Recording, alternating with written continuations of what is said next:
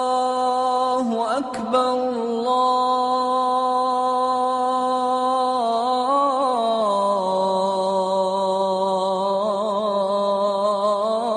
الله أكبر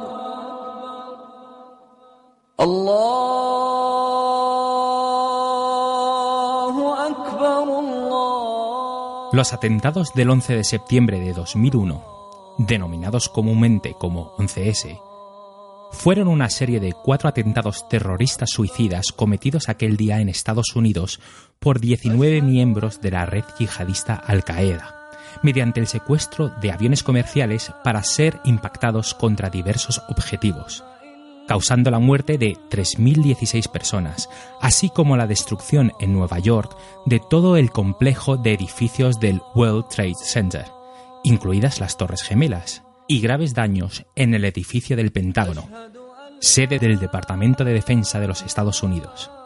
Episodio que precedería a la adopción por el gobierno estadounidense y sus aliados de la política denominada Guerra contra el Terrorismo.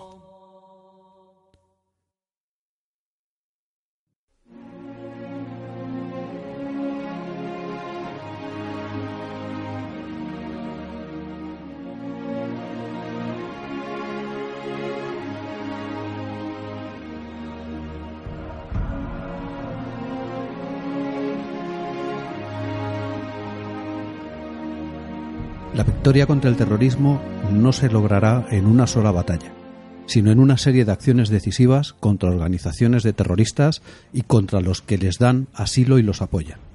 Estamos planeando una campaña amplia y sostenida para asegurar a nuestro país y erradicar el mal del terrorismo, y estamos empeñados en ver este conflicto hasta su final. Tenemos mucho que hacer y mucho que pedir al pueblo estadounidense. Le pediremos paciencia, ya que el conflicto no será corto. Le pediremos resolución, ya que el conflicto no será fácil. Le pediremos fuerza, porque el camino a la victoria podrá ser largo. George W. Bush, discurso del 15 de septiembre de 2001.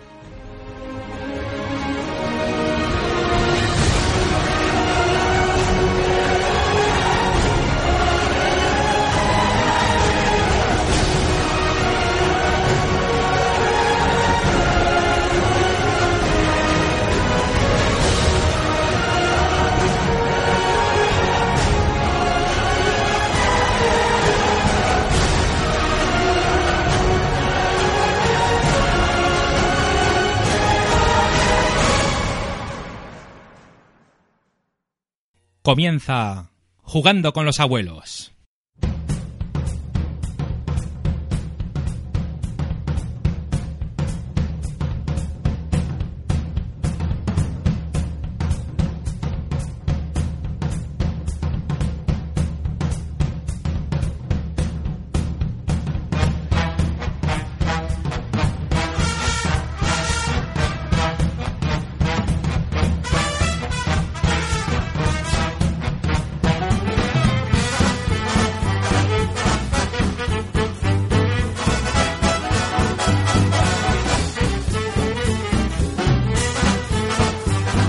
Hola a todos y bienvenidos a la Yayo Cueva. Os saludan Alejandro Torío, Eduardo Molins, Hola a todos. Juan Luis Martínez Hola, ¿qué tal? y nuestro invitado de hoy, Sergio Alama, también conocido como World Game Reviewer. Hola, muy buenas a todos.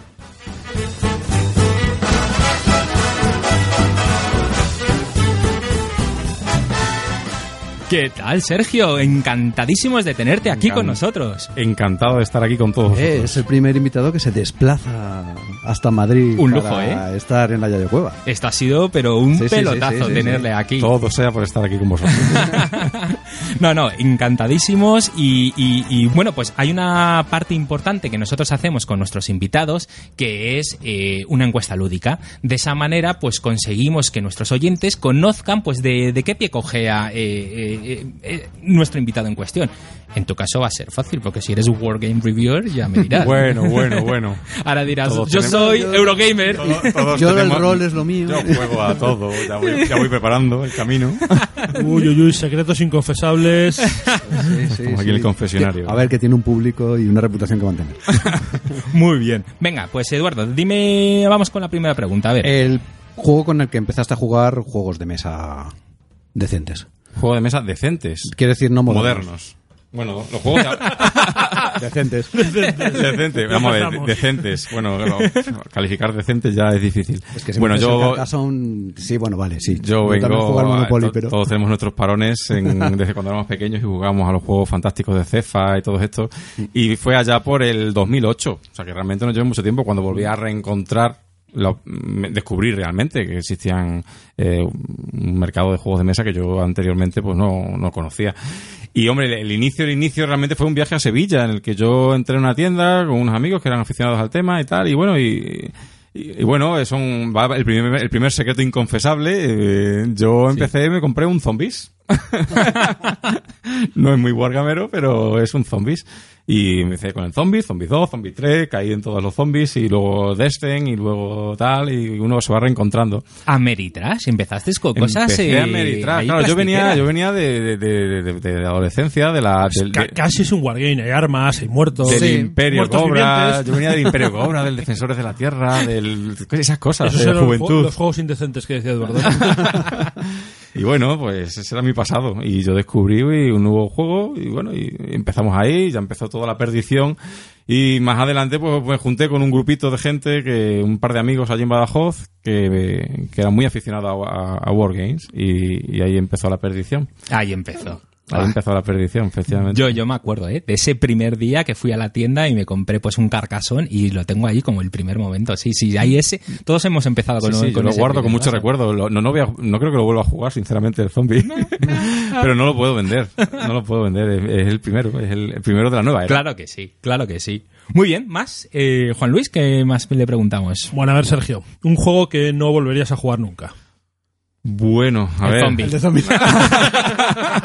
Ese, por ejemplo, probablemente. Bueno, yo creo que todos tenemos, no, no, no quiero, no, no, no puedo crucificar a uno en concreto, ¿no? Pero bueno, todos vamos, creo que nos pasa a todos, ¿no? Vamos conociendo el hobby, vamos mejorando cada día, Saca, conociendo nuevos. Ese hater que llevas dentro. No, no, realmente no, no me voy a permitir el lujo de ser hater, la verdad, porque tenemos pocas opciones de juego y tenemos un grupito muy limitado. Y yo no soy una de las personas que, que suelen vetar juegos. Bueno. Y realmente, en algunos obviamente me los paso mejor que con otros, o a esos juegos que, que te has tirado media hora, tres cuartos escuchando una explicación y cuando acabas dices no me he enterado de nada.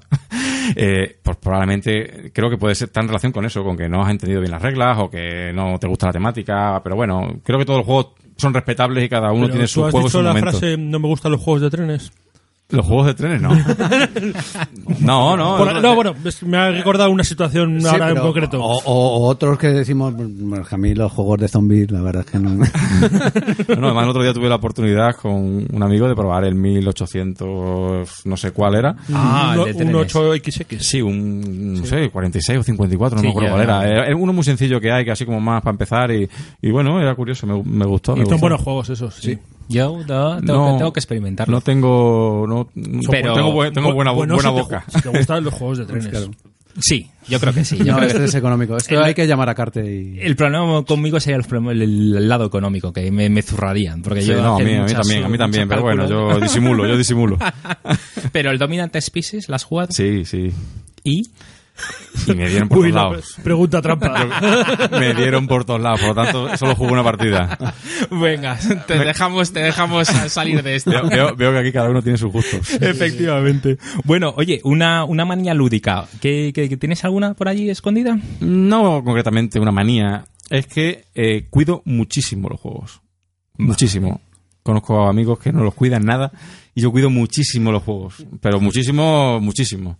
No en plan enfermizo, pero que no, no me gusta ni... Pero, O sea, no harías como nosotros ahora, que hemos puesto aquí el tablero del Sí, sí, juego bien. al lado de los pasteles grasientos y, Eh, y las copas. Si hay que hacerlo, se hace, pero no lo haría. con salpullidos, ¿no? No lo haría. El no juego lo este haría. ya ha sufrido mucho, ¿eh? Sí, bueno. Sí, tiene, tiene daños, el tiene ataque- daños el ataque colaterales. del Juan Luis Loco. Lo que pasa que yo, el vídeo que, que. Algunos vídeos que he visto tuyos no tienes enfundadas las cartas.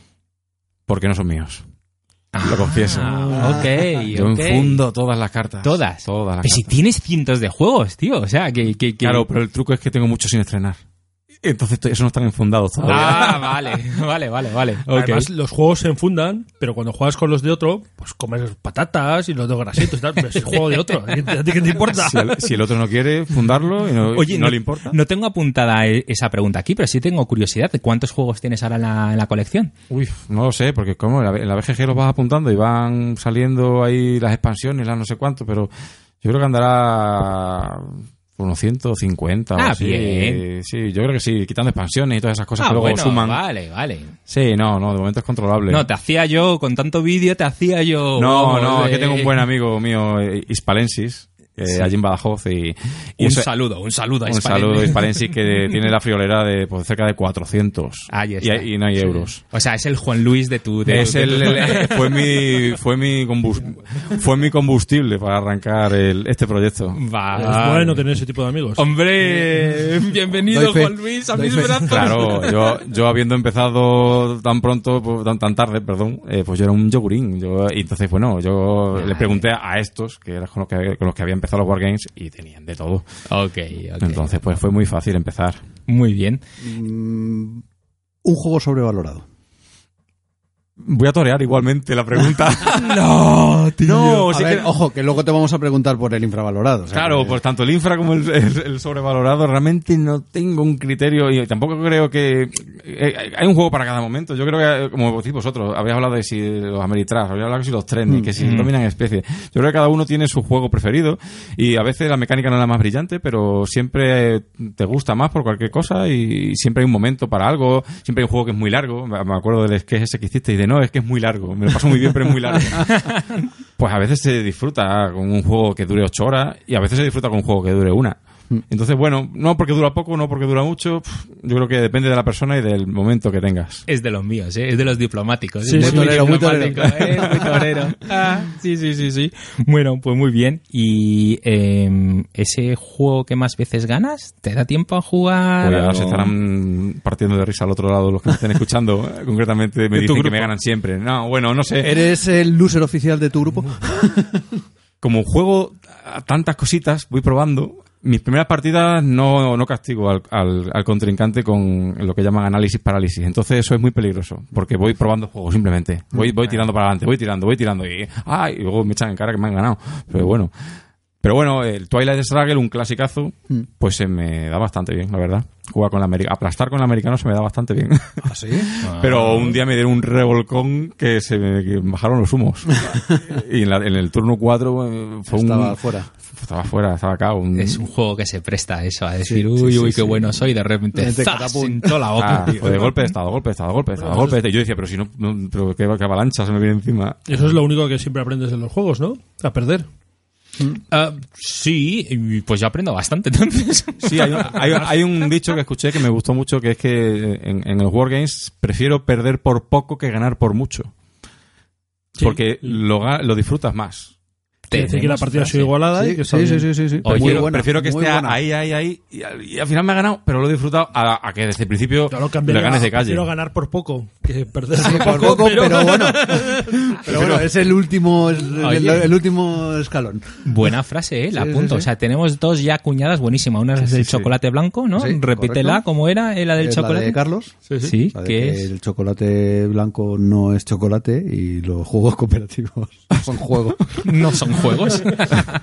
Nuestra parte hater, Es de Carlos Hater. de Carlos hater. Y, y esta me gusta, me gusta. sí, acá apuntadita queda. Muy bien, pues eh, habiendo hecho... ¿qué, ¿Alguna pregunta más que y- se nos queda? Hombre, yo, a ver, lo que sí me gustaría es que nos contara Sergio cómo empezó y, y por dónde va de su canal de Wargame Reviewer, Mm. porque, Buen punto. eh, en fin, ya que te tenemos aquí, Bueno, pues ¿cómo empezó? pues puedes hablar de tu libro. Sí, sí, sí, sí, he venido a hablar de mi libro. no, bien, yo empecé, pues bueno, como, como empezaron todos, como bueno, como Juan Luis hace poquito. Empiezas con, con ese cosquilleo que tienes de querer hacer algo relacionado con juegos de mesa Y, y bueno, y empiezas modestamente, pues con una mesita plegable, con un tapete verde y una cámara de frente. Y empiezas a grabar. Y ver con el Stone Over Stalingrad, me acuerdo, perfectamente, porque fue precisamente ese primer juego el que me enganchó. Ese fue, eh, jugué al Twilight y tal, pero bueno, eh, de sentarme a jugar a un wargame, eh, ligerito obviamente, pero fue el Stone Over, me dijeron, te vamos a sacar este. Y fue el Stone Over Stalingrad y yo pensé que no podía ser otro que ese para empezar.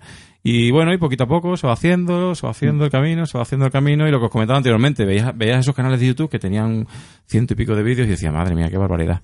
Y bueno, y ahora tengo yo 420 y, y suma y sigue. Y, Pero además es que eres súper metódico, porque sí, eso es un problema a veces. divides los, los juegos en, varias partes, los vas explicando súper sí. detallados. Para ver, O sea, para que alguien que no conozca, para alguien que todavía no conozca el canal de Wargame Reviewer, eh, en los vídeos explicas cómo se juega el juego, eh, estrategias. Sí, por lo general lo divido en, en vídeos de componentes, en vídeos de explicación de reglas y luego ya entro en otra parcela más de entrevistas, sesiones de juego, eh, que ya bueno, entra más eh, sesiones de juego cuando las grabamos nosotros o incluso cuando vienen las editoriales, pues hacemos esas entrevistas, hacemos esas explicaciones de reglas por parte de las editoriales, sesiones de juego, pero bueno, no entro mucho en el tema de las opiniones, eso es verdad que en el canal no, no, no lo suelo hacer, el entrar en las opiniones. Lo comenté en un vídeo de los que grabé exclusivamente para, para los mecenas, que también, bueno, obviamente quiero aprovechar la oportunidad para agradecerle, porque también llega un momento en el que quieres hacer algo mejor. Mm. Pero claro, eh, igual que vosotros tenéis aquí el equipo, pues todo esto cuesta dinero y cuesta tiempo y esfuerzo.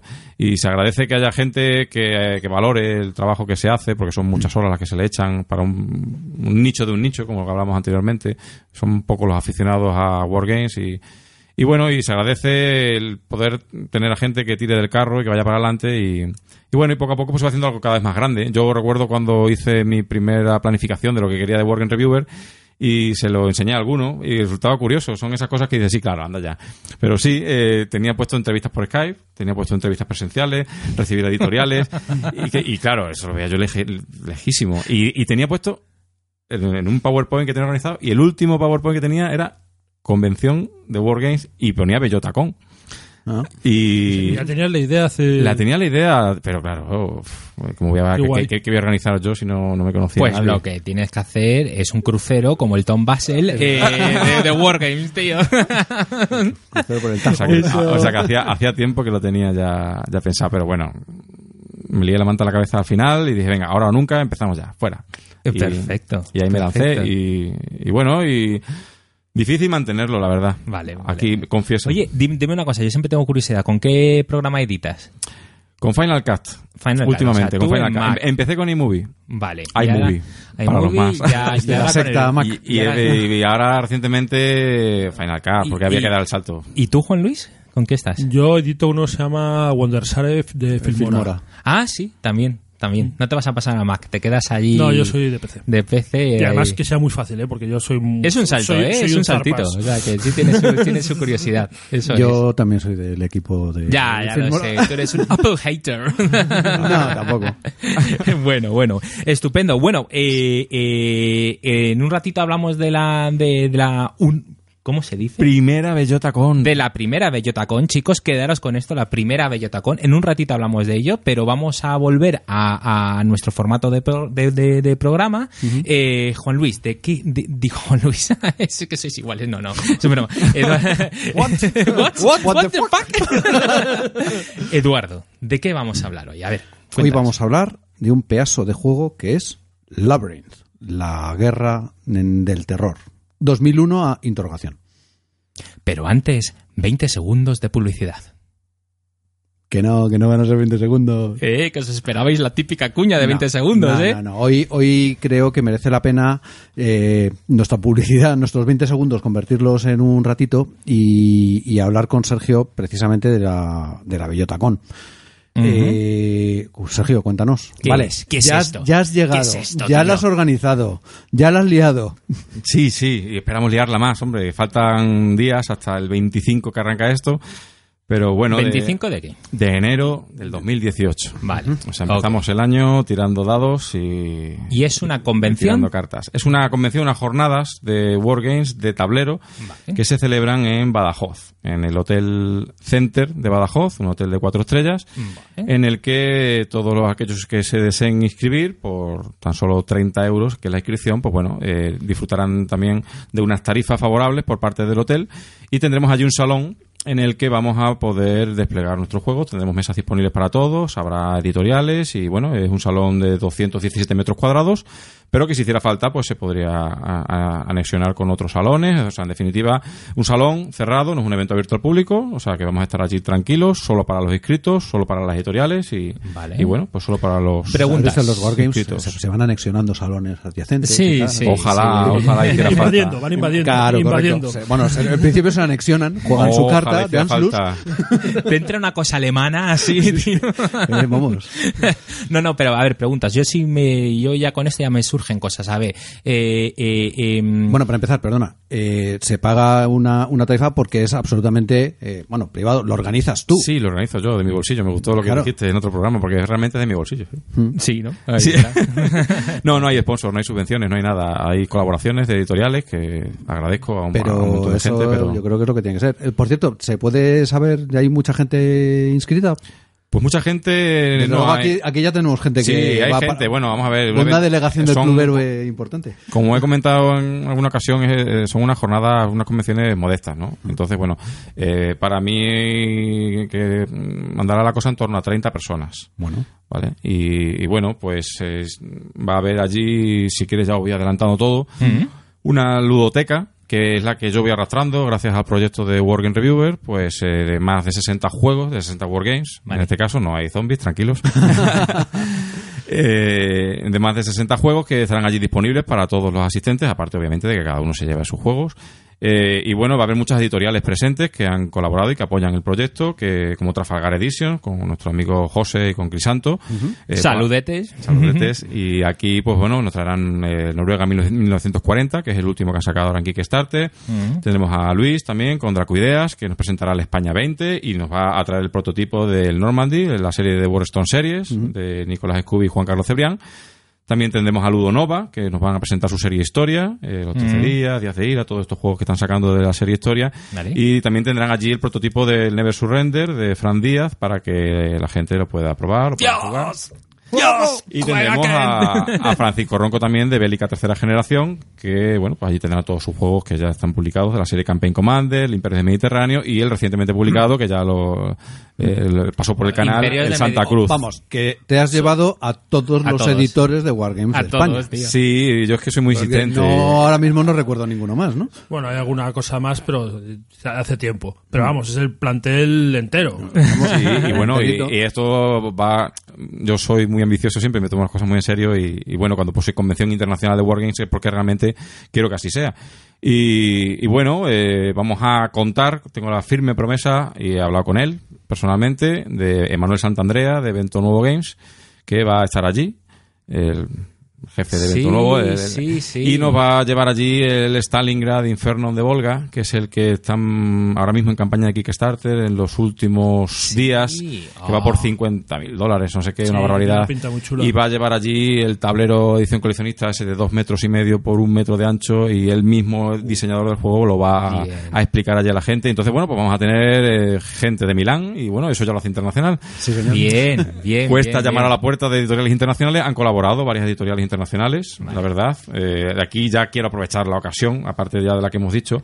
Pues Vento Nuevo Games, Danversen Games también ha colaborado enviando una serie de juegos, Nats Publishing, que es francesa, eh, Camelot Games, que también es italiana, también eh, Columbia, Columbia Games, que es la editorial americana, va a colaborar también en, la, en, la- en esta convención. Esta es la de los bloques de madera, ¿no? Sí, y se va, se va a organizar un torneo del último eh, juego de bloques de madera de- que- táctico, que es el Combat Infantry. Y, y vamos a hacer allí un torneo. De hecho, esto es primicia, no lo acabo de contar ni lo he anunciado todavía, pero lo vamos a organizar. Ah, qué guay. un torneo de Combat Infantry y el ganador del torneo se va a llevar el juego. Eso es lo que me mola. Te quería preguntar yo de torneos, porque yo cuando voy a una convención me gusta ir con mis partidas un poquito ya encajadas, ¿sabes? Sí, Diciendo, sí, estoy apuntado. a No, esto. claro, hay- una- A mí particularmente no me gusta participar en torneos, pero la verdad es que verlos mm, mola muchas veces. Sí, yo contacté con el diseñador que, bueno, allí en Colombia y me y nos hará llegar unas copias para que la gente pueda jugar y, y bueno, no creo que se me pase también eh, mm, C3I, la, la bueno. revista de Sí. la editorial GMT, También con colabora. Roger McGowan, también colabora, mandará varias copias y, y bueno, y, y Esa colabora. revista que vale una pasta. eh, Esa, esa, esa que trae siempre un montón de los accesorios. 40 y-. Esa.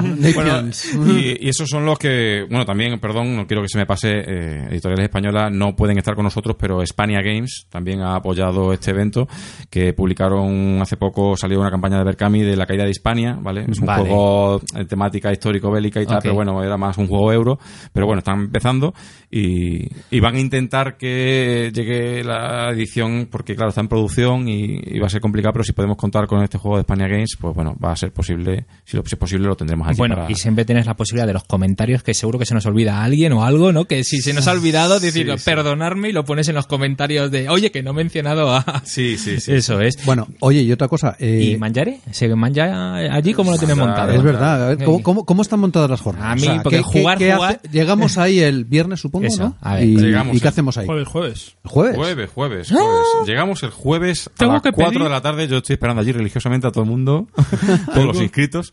Y, y allí se abre el salón y, y se empieza a jugar. Y a lo largo del jueves van a llegar mucha gente y a lo largo del viernes van a llegar los, los que faltan. ¿Vale? Y van a, van a tener allí las editoriales todas las mesas preparadas para que ellos puedan desplegar sus stands, sus roll-ups y puedan presentar los juegos y pueda la gente probarlos y puedan hacer explicaciones. Y bueno, y aparte de eso, pues bueno, obviamente el salón estará perfectamente organizado para que haya mesas para todos los jugadores y, y bueno, mi intención es también una cosa que se ve mucho en las convenciones americanas, que creo que es interesante, es eso de se necesitan jugadores, que son como Bien. Los banderines. los banderines, de enganche. players needed. Y, y que la gente sepa, "Oh, mira, pues en esa mesa le, le hace falta alguien. O bueno, o, o en esta mesa se está enseñando a jugar a esto. O en esta, y bueno, aunque seamos pocos, pero bueno, a veces, aunque hay una hoja de, de, de cálculo estas de Google en las que podemos organizar las partidas, está ya, se ve en la, en la página web. Eso, hay una- hay una- hay una planificación. todavía es posible inscribirse, supongo, ¿no? Hasta Sí, sí, el hasta último el día. último momento se aceptan se aceptan inscripciones y bueno y lo que le comentaba también a Juan Luis cuando veníamos, veníamos para acá eh, lo quería hacer y ya es una cosa, es una experiencia que quería tener y quería hacerlo a lo grande. Y como decía hace poco fue la San Diego, eh, una convención de San Diego en la que van allí, pues bueno, eso eh, va la creen de la creen de los Wargames, estuvieron allí eh, Volko Runke, estuvieron allí Mark Herman, estuvieron Sí, allí ya, pero bueno, pero ves a la gente con la camiseta de la convención. Y en la primera Bellotacón hay que empezar a hacer las cosas bien y yo Sí, sí, vamos a tener la camiseta, No, muy chula, por cierto. de la cual tengo que agradecer a Icue, el, el, el Nick Icue, de, Vale. de Cartagena, que nos ayuda a Pues hacer ha este esta serie, esta serie de... eh, me ha encantado. Esta se- pues la la hice en un momento y la verdad es que se lo, agradecí, se lo agradezco enormemente porque el, el tiempo apremiaba y el, el tío ha hecho un diseño Vale. cojonudo que me ha encantado. Ok, vale, pues entonces... eh, Bueno, tengo tendremos que- la Lo que suerte. tiene que hacer la gente es apuntarse, porque esto tiene una pinta chula. Ya estáis tardando, desgraciados. Vamos, pintaca. Yo, y yo- no solo hace falta que, que la gente juegue a Wargames. Si te llaman la atención y no los has jugado, es- qué mejor momento. Claro, eh, yo me quiero, quiero romper una lanza a favor de, de, de- de esto de los wargames, que parece que es un, un nicho del nicho y que hay que ser un mega experto en juegos de mesa y que, que hay, que hay wargames muy sencillos. O sea, que hay realmente Eh, juegos una- muy sencillos. Una, una cosa, la verdad es que a nosotros nos llegan un montón de, de comentarios, de correos y de, bueno, y de por Twitter diciendo, oye, mm, yo tengo curiosidad por empezar en esto del Wargame y, y empiezan pues por juegos, digamos, de transición, mm, pues Un este War in mismo, Flames, un- ¿no? Sí, o bueno, no un War in Flames, pero sí, por ejemplo, mucha gente se ha metido en el tema de tirar dados y matar infanterías a los demás eh, con el... Uy, lo diré. Mm. Ah, Command Commander. Toc, toc. No, el Triumph and Tragedy. Triumph and. Tragedy. Ah, sí, sí. Con el Triumph and Tragedy. mucho éxito. O con el Combat Commander. Mm, En fin, Con todos Seki estos... Gahara, aunque no sea un Wargame. No, Aunque no o con sea. Sekigahara, aunque no es un Wargame. O con... Pero, pero bueno, eh, lo cierto es que Es hay, una coña nuestra. es una, una coña particular. Souvenirs. Sí, hay, hay, hay mucha gente que está entrando en, en el mundillo de los wargames y, Y, joder, no tengáis miedo porque ni es tan difícil, ni es tan complicado y sobre todo, los que jugamos a Wargames estamos deseando que entre gente nueva. Y allí hay gente de sobra para Y- explicar juegos. Y gente deseando explicar Wargames. No, y lo que, lo que he comentado anteriormente, mismo los ejemplos que os he puesto antes, de Dracoideas, por ejemplo, de España 20, es muy asequible y muy sencillo. Sí, sí, sí, es verdad. Lo, lo, lo- lo- que he comentado de Sí, los, sí. de- los de, los de, los de Santa- Trafalgar. Santa Cruz, por ejemplo. Santa Cruz, estaba súper fenomenal. para jugar. Santa Cruz es una gozada, es una joya. Yo se lo también. comenté a Paco y cuando allí en el vídeo, lo tengo ya publicado. Realmente lo digo al final, digo mi opinión, porque es que él me acababa de explicar el juego y, y- y- y tiene un montón de, de temática. y- A mí también me lo explicó, pero, pero me trampeó porque me ganó este desgraciado que no... Yo contaba con ventaja, yo contaba con el, con, con el de la editorial, Sí, sí, con el desarrollador. Muy bien. Venga, ahí en Córdoba. Pues vamos a hacer una cosa, vamos a ponerle así un punto final chulo. Dinos, para apuntarse nos tenemos que ir a... Para apuntarse, pues se puede hacer por diferentes canales, pero iros a, a la, en, el- en una página de Facebook, tenemos un evento donde está la primera BellotaCon, donde vamos poniendo todas las actualizaciones y en www.wargamereviewer.es en la cabecera tengo puesto un Hay archivo un en inglés y un, archivo, un sí. archivo en castellano para que la gente lo descargue y en ese archivo, que tiene como 10 páginas o así, está absolutamente toda la información para inscribirse. Perfecto.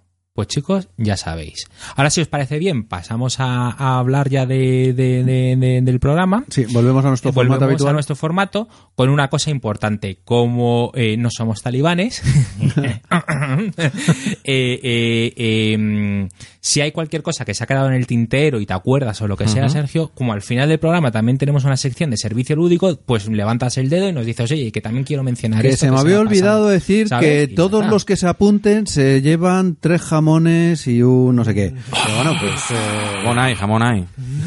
Es Eso, verdad. eso no lo hemos dicho. Badajoz, No, pues, jamón, tío. jamón Claro, primera bueno, Bellotacón, lo hemos dicho, se va a partir un cortesía de Señorío de Montanera, una empresa de jamones 100% ibérico, pues vamos a tener un jamón 100% ibérico, etiqueta negra, si alguien no conoce el tema de los jamones, esa es la más, la más alta categoría, y vamos a tener allí un cortador profesional de jamón para todos los asistentes, o sea que vamos a dejar el jamón en el hueso. Y si alguien se quiere llevar el hueso para hacer una sopa, se lo puede llevar. Ostras, macho. Podemos hacer un torneo a ver quién se lleva el hueso. un torneo de cortadores de jamón. Vamos a comer el jamón con la mano y luego Y jugar a luego un juego jugar los algún juegos esos de- Pero si es de- sin enfundar. Pero no solamente jamón, no me quiero que se quede el tintero, vamos a tomar cerveza artesanal extremeña, vamos a tener libros allí, una librería con libros de historia militar, que vamos a tener descuentos para la gente, vamos a tener sorteos de revistas de Sí, vamos a tener un montón de cosas, visitas guiadas a- a- al fuerte de San Cristóbal, allí una fortificación allí en Badajoz, Eh, nos van a visitar del centro de interpretación de la batalla de la Albuera. Eh, nos van a visitar eh, figurantes allí y van a promocionar la batalla de la. Albuera. Entonces, Tío, ojo, macho. estamos ya hablando no de unas jornadas de juego, no, estamos hablando de unas Una experiencia. de una experiencia lúdica Joder.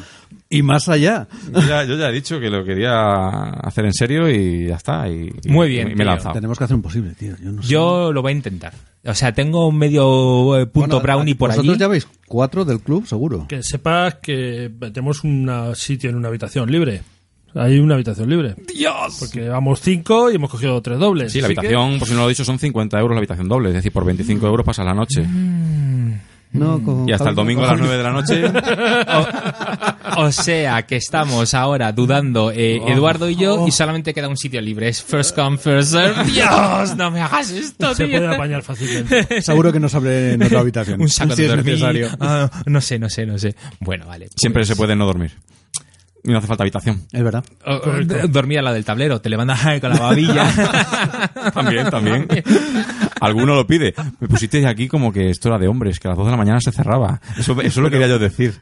A las 2 de la mañana fue el horario que yo puse.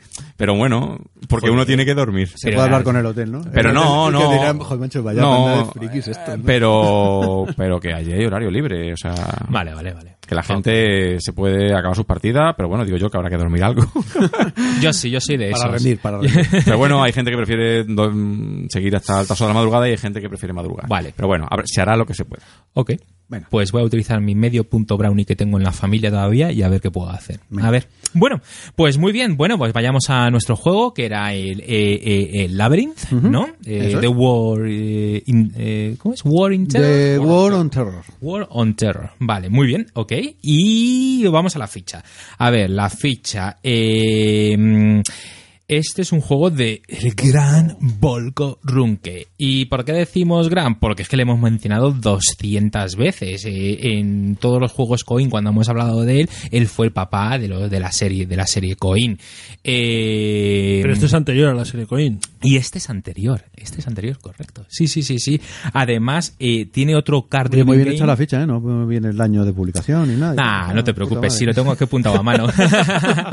Eh, eh, Además, él es el papá de otro juego de, de, car, de card driven que es el, el Wilderness War. Que fue, si no me equivoco, el que nos mencionó Armando como Sí. uno de sus favoritos. Sí. Que para él es el card driven, card driven, o sea, el. El fetén. El fetén. Bueno, es una opinión, como- ya sabes, como- estos son esa- como los culos. eh, Correcto, sí, eso es. A mí me parece un buen juego, pero el mejor no lo tengo tan claro. Bueno, eso es. Pero, pero bueno, que está allí muy, muy, muy bien puesto. El juego es del 2010, si no me equivoco, y ganó ya en su momento el Charles S. Roberts Award como mejor eh, wargame. Ya dudo si es un wargame o no es un wargame este juego. Mm, Bueno, yo creo que aquí interrumpo. Sí, sí. Tenemos esa, esa, esa pelea siempre. Si es Wargame, parece que es un sello de calidad. A ver, tiene hexágonos. No, no. tiene hexágonos, No, no, tiene hexágonos. me da igual- Es me da un- igual que lo sea o que no no, lo sea. no es Wargame, pero a mí me gusta. Ya. Claro, exactamente. Es, lo- es la frase de, de Juan Milano, ¿no? Claro, no es Wargame, No, pero a mí me gusta. Pero me gusta. Sí, correcto. No, no, no, será por meter el dedo en el ojo. O sea, Ya, ya. Efectivamente. Eso es. Pero no es un wargame. Pero me gusta. No, yo por dejarlo claro, No, nada no, más. como los Coin. Eso es, como los Coin. Ahí está. O sea que niños, O como el pregunta de examen. Y no lo decimos por decir, sino porque luego hablaremos. A ver, pero eso es una falsa etiqueta, quiere decir, el que no sea un wargame no es un demérito. No, no, en Simplemente absoluto. es, un- es- calificativo nada Eh, más. eh, ahí estamos de acuerdo. No os lo encontraréis en el Bellotacón, pero. Y además, mira, ¿Cómo que no? además, os puedo decir que en el 2011 quedó como finalista en el Golden Geek eh, Best eh, Wargame. ¿Y sabéis cuál fue el ganador? A Few Acres of Snow. Que vamos, que Mm. me parece que alguien falló ahí en las votaciones, ¿eh? Porque... Bueno, ese es el de cubitos. Ese es el de Martin Wallace. El de Martin Martin Wallace. Wallace, sí. Nah. Que sí es un wargame. pero- no, a ver, lo es. Venga, vale. O sea, que, que, que, que, que bueno. Eh, ¿Qué más podemos decir? Que eh, eh, eh, tenía que apuntar la ficha, sí, de uno a dos jugadores, ¿vale? 180 minutos y un peso de 3,54, que el peso no es la pela. En No kilos, significa en kilos. nada. ¿Qué pesa la caja? Eh, ahí está, ¿ves? Es que- Bueno, con la expansión ya va pesando un poco más. Pero Lo del peso es, es, es- es un chiste. Bueno, y entonces, eh, a ver, ¿qué trata de representar este juego? ¿Quién, me- quién me ayuda aquí para, para meter un poco el contexto? A ver, No, el sí. juego lo que representa es, pues como hemos leído al principio, desde 2011, desde los atentados de, del 11 de septiembre. 2001, perdón. ¿Eh, ¿Qué he dicho? 2011. No, espera, 2001. sí. Estaba yo con el... El 11, el 11S. El 11S. Eh, eh, bueno, pues eh, a los pocos días ya se declaró una guerra contra el terror por parte de Estados Unidos y sus aliados. Entonces, lo que el juego, digamos, empieza, o, o prácticamente empieza con la invasión de Afganistán. Es decir, las células son los yihadistas contra los aliados occidentales. Y el objetivo del juego es, por una parte, los, eh, los yihadistas tienen que ir extendiéndose y, y fomentar revoluciones en países islámicos de tal manera que se instauren eh, regímenes islámicos. Y por otra parte, los aliados, los occidentales, lo que tienen es que eliminar eh, o, o hacer o estabilizar los países árabes y, o eliminar todas las células. Sí, básicamente un, un jugador son los, los, los insurgentes árabes, los terroristas, y el otro jugador es Estados Unidos. Eso es, o sea, en las reglas viene como yihadistas y, Yihadistas y Estados Unidos, Estados eso Unidos, es. así. Y ahí, pues si quieres, mira, que lo tengo aquí apuntado al final, nos vamos directamente a las condiciones de victoria, ¿no? Que lo tenéis aquí en la página 4 y dice, para que la gente lo entienda directamente, ¿no? Juegan dos bandos, eh, lo hemos dicho, el americano y el yihadista, condiciones de victoria del americano. Pues hay tres maneras de, Sí. de- de ganar este, este juego. An- Antes, Sí. si la gente no ha visto el tablero, convendría un poco para Venga, que viera que- cómo es el tablero. El tablero Venga. es, es eh, sobre todo Oriente Medio, pero también hay parte de Asia y sale Europa también. Mm. Y van a representar sobre todo pues la zona natal, digamos, de, de los yihadistas, que es, que es toda la zona de Oriente Medio. Aunque, como todos sabemos, pues, pues su brazo se extiende a, a todas partes, a todo el mundo. Incluso hay casilla de Estados Unidos. Sí. ¿Mm? Si son los países los países árabes. Y ahora, cada uno de esos países tiene algunos valores, unos valores económicos, que son muy importantes para las condiciones de victoria. Eso es. Sí, yo creo que es una fusión, eh, para que la gente lo vaya entendiendo, es una fusión, lo que comentamos antes, ¿no? Una fusión entre el Twilight Struggle, en el sentido de que se ven diferentes países, están unidos por líneas, ¿vale? Están conexionados. Y luego es una fusión con los coin en cuanto a los, los sistemas estos de contrainsurgencia que están diseñados posteriormente, eh, que empezó con el Andean Abyss y que ahora mismo acaba con el Pendragon, si no recuerdo Acaba mal, que acaba de salir ahora sí. mismo. Eh, en cuanto a las acciones que se pueden hacer por parte de cada uno de los bandos, cada bando tiene sus propias acciones y entonces eh, hay que saberse muy bien las acciones que puedes hacer porque de eso depende las posibilidades que tengas de ganar la partida. Entonces, pues es eso, es una fusión y pues no hay un mazo. Pero a diferencia de lo que ocurre, por ejemplo, en Senderos de Gloria o que en Twilight Struggle, no es un mazo dividido en guerra inicial, media y tardía, sino que es un mazo único de 120 cartas en la que están mezclados eventos asociados al americano, eventos asociados al yihadista y eventos neutrales. Entonces, bueno, de un mazo único beben los dos jugadores y bueno, y se puede hacer una partida más cortita en la que se juegue a un mazo cuando se agote ese mazo. Se puede hacer una partida de torneo, que es cuando se juegue a dos mazos, ¿vale? Que es la que personalmente yo recomiendo como juego normal. Más que nada porque en estos card driving games siempre existe los eventos estos que si los puedes usar como operaciones o puedes usar el evento. Y cuando usas el evento lo pierdes ya. Entonces muchas veces usas las operaciones para que te vuelva después. Entonces, si lo juegas a un mazo, pierde esa gracia. Entonces, la segunda parte es la que yo considero más importante, jugar a dos mazos. Y jugar a tres mazos es de ya, porque la partida se hace, se hace larga, ¿vale? Muy se hace larga, sí. Eh, mm, ojo, larga. Entramos en lo de antes. Yo me la pasé pipa. Y aquí tengo que comentarlo. Lo que comentamos anteriormente. Yo jugué una partida larga que habéis puesto aquí 8 horas, 8 o 9 o 10 horas, vamos. Que, que cuando Pakistán y Afganistán se revuelven, eh, al final es como el día de la marmota. Es eh, eh, guerra, guerra, guerra, hasta que consigues echar a todo el mundo de allí. Y al final, pues se va a un juego muy largo.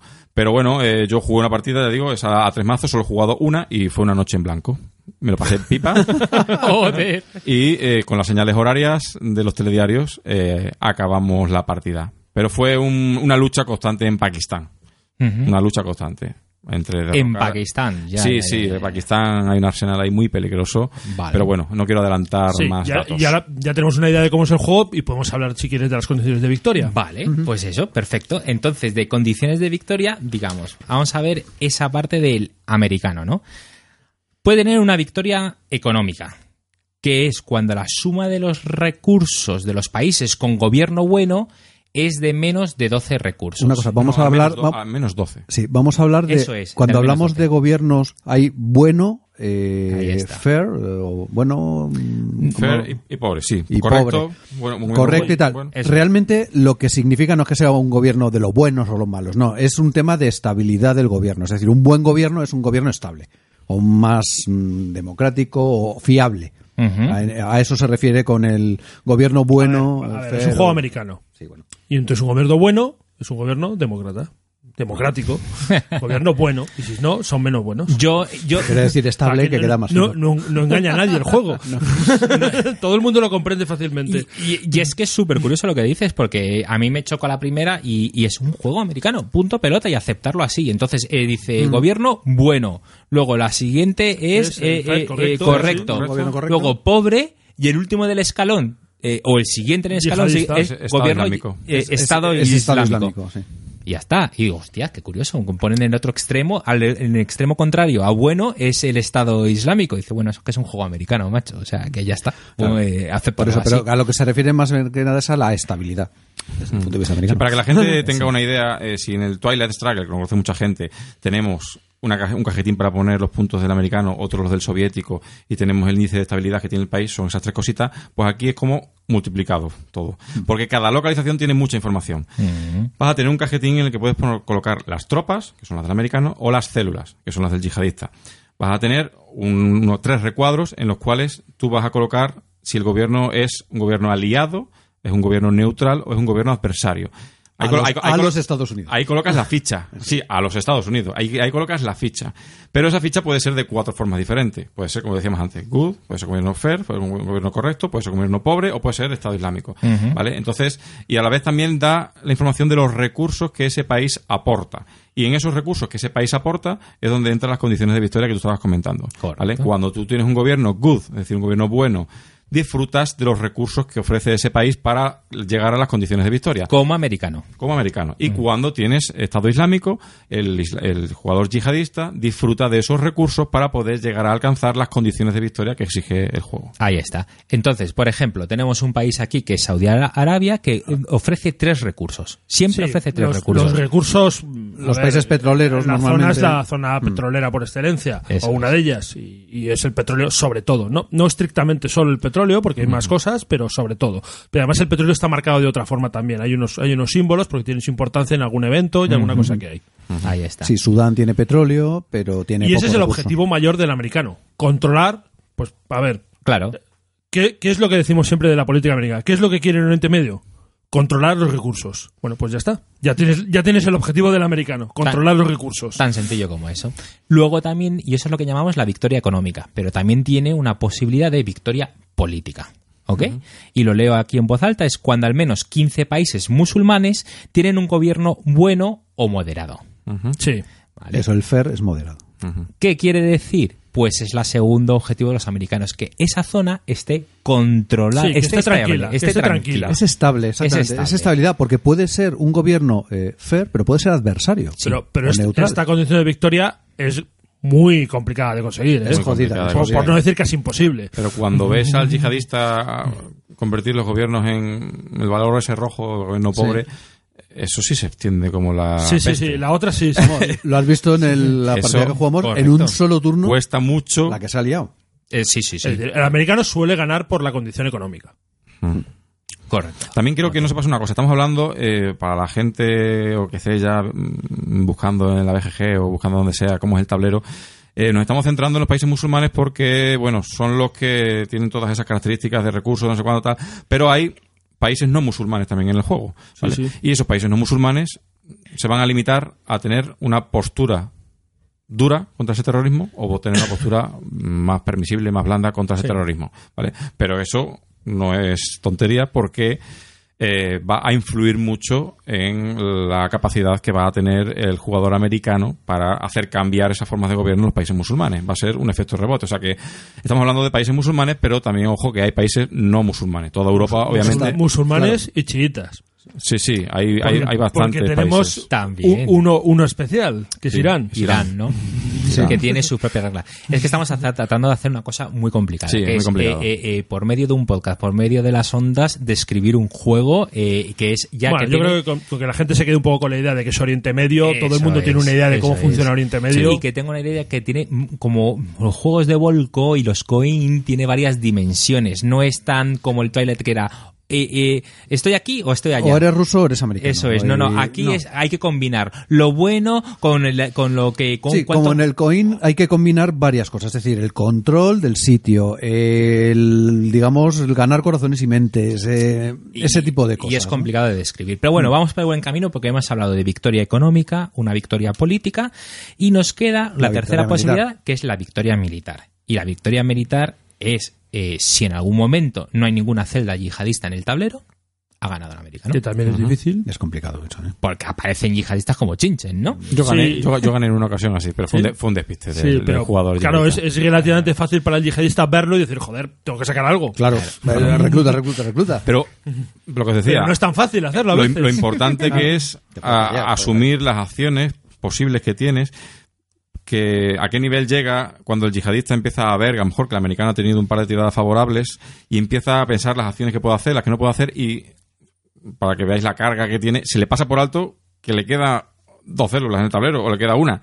O sea, porque llega, eh, estás tan metido en las operaciones que tienes que hacer, lo que no tienes que hacer, que se te pasa una cosa así. Sí, sí, y, sí. y a mí me ha ocurrido en una ocasión, yo no yo era el americano y lo vi fácil y fui a por la célula y acabó la partida. Fue así como un poco... Y la cara del otro era. Sí, sí, sí. claro. Pero bueno, pero, pero fue un despiste, porque eso, porque claro, es, son tantas las acciones y tantas las posibilidades que ofrece el juego que es fácil que, que una situación complicada pues se te pasa algún detalle y, y pierdas la partida. Vaya Venga, caída. ¿Y las condiciones del yihadista? Yihadista, pues mira, también tiene una victoria económica. En este caso es cuando la suma de recursos de los países con gobierno yihadista es de al menos seis recursos y al menos hay dos países adyacentes. Sí, ese último punto se suele pasar por alto. Tiene que haber dos países adyacentes. Ajá. Son, son yihadistas, pero dos países adyacentes. Vale. ¿Qué pasa? Que conseguir que todo lo que gobiernos yihadistas no es tan sencillo. Por eso de eso de los seis recursos eh, dices, hostia, qué diferencia, ¿no? El americano son 12 recursos y aquí son seis recursos. Pero es que conseguir un gobierno yihadista tiene su complicación. Sea Sí. que, vale. Luego tiene una victoria política, que es cuando el prestigio de Estados Unidos está en uno, es decir, por los suelos, y al menos 15 países tienen un gobierno pobre o yihadista. Pues ya está. O sea, ¿qué indicamos aquí? Pues que la región es inestable de narices. O sea, lo contrario a la, a, a la otra victoria política de, de, de, de- Esta- del Estas condiciones de americano. victoria que estáis comentando, Sí. quiero decirle a todo el mundo que, como todo, bueno, Wargame, me vais a perdonar, pero bueno, que, que, que- que tiene, tiene todo pu- puesto en el tablero, o sea, en el, en el track donde se marca todas las condiciones de victoria, eh, en el 6 y en el 12 está marcado Ah, sí. que Sí, es está la victoria visible, para uno y para visible. otro, en el 15 se marca que es cuando gana el americano si lleva a los gobiernos buenos allí, y lo mismo marca para el yihadista, o sea, que eso está impreso en el tablero. Lo que no está impreso en el tablero es que cuando el yihadista pierde las células, pierde la partida, eso es obvio. Y lo que no está impreso es la tercera condición de victoria del yihadista, que es la que tú vas a comentar ahora. Que La es victoria otra militar, que es- victoria que es- militar. que es la Que es- molona, que es es la obvia. peliculera. Espera, Es la espera, peliculera. La espera, peliculera. Un minuto. Pensarlo, chicos. ¿Qué pensáis que es la victoria yihadista? Ahora os la contamos. ¿Cuál es? ¿Cuál es, Eduardo? Di, di, di. A ver, pues es hacer eh, exitosamente, resolver un complot en la cual eh, ponga en Estados Unidos un arma de destrucción masiva. Pues la típica bomba nuclear de bomba Bomba- nuclear de bolsillo, sucia, sí. una, en fin, las típicos maletines que salieron de los países de Asia Central, esas cosas. Entonces es muy peliculero. Es Porque los, los yihadistas, una de las cosas que hacen de sus acciones, que no hemos hablado, es, es- es hacer atentados. Complots. Digamos, complots, Lo que son atentados en, en el fondo. Claro. Eso es. ¿Vale? Y si hacen uno con armas de destrucción masiva en Estados Unidos, ganan. Y de hecho es una manera que a veces consigue ganar el yihadista, porque No, no hay está- veces es, Pero- pero es, es- es difícil de Es- evitar es a muy- veces. No, lo, lo que eh, y también es difícil de conseguir porque tienes que desplazar células a Estados Unidos, que no es sencillo. Mm. Tener una arma mm, de destrucción masiva que al principio no las tienes. Eh, Sí, sí, tener, sí, claro, eh, que el americano cuando ve que hay complots no haga algo para evitarlo. Claro, luego, luego O sea, creo que es complicado. Es creo que es complicado. interesante entrar en el análisis de algunas cartas que son muy interesantes y en esas el americano tiene un par de ellas que, que- que le protegen de eso, del arma de destrucción masiva en, en Estados Unidos. Ok.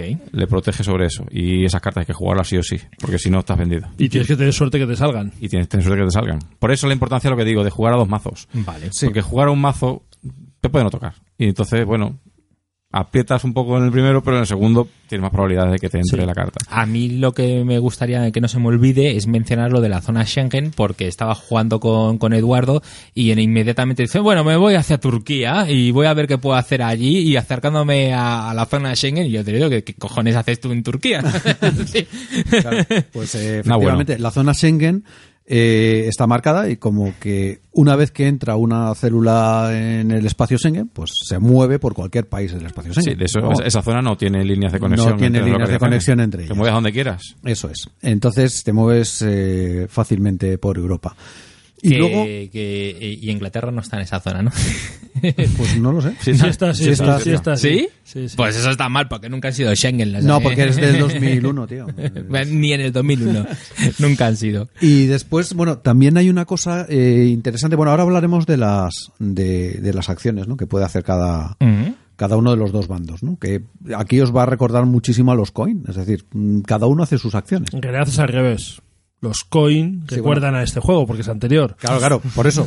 Que, Correcto. que cuando hemos estado jugando eh, Alejandro y yo nos hemos sentido súper cómodos porque nos resultaba muy familiar. Claro, o sea, venimos de un taller de Struggle, desde conocernos los coin y nos metemos en este y fue como en un pispás, bueno, sí tardamos nuestros 45 minutos de reglas de contarnos cosas, pero fue como, ajá, ajá, ajá, ok, Ya, venga, venga, empezamos. a por De ello. hecho, yo me, yo me he tirado de cabeza, porque los coins siempre son de, bueno, de, de tres, ¿hay alguno, creo? No, de, de cuatro, cuatro. de cuatro.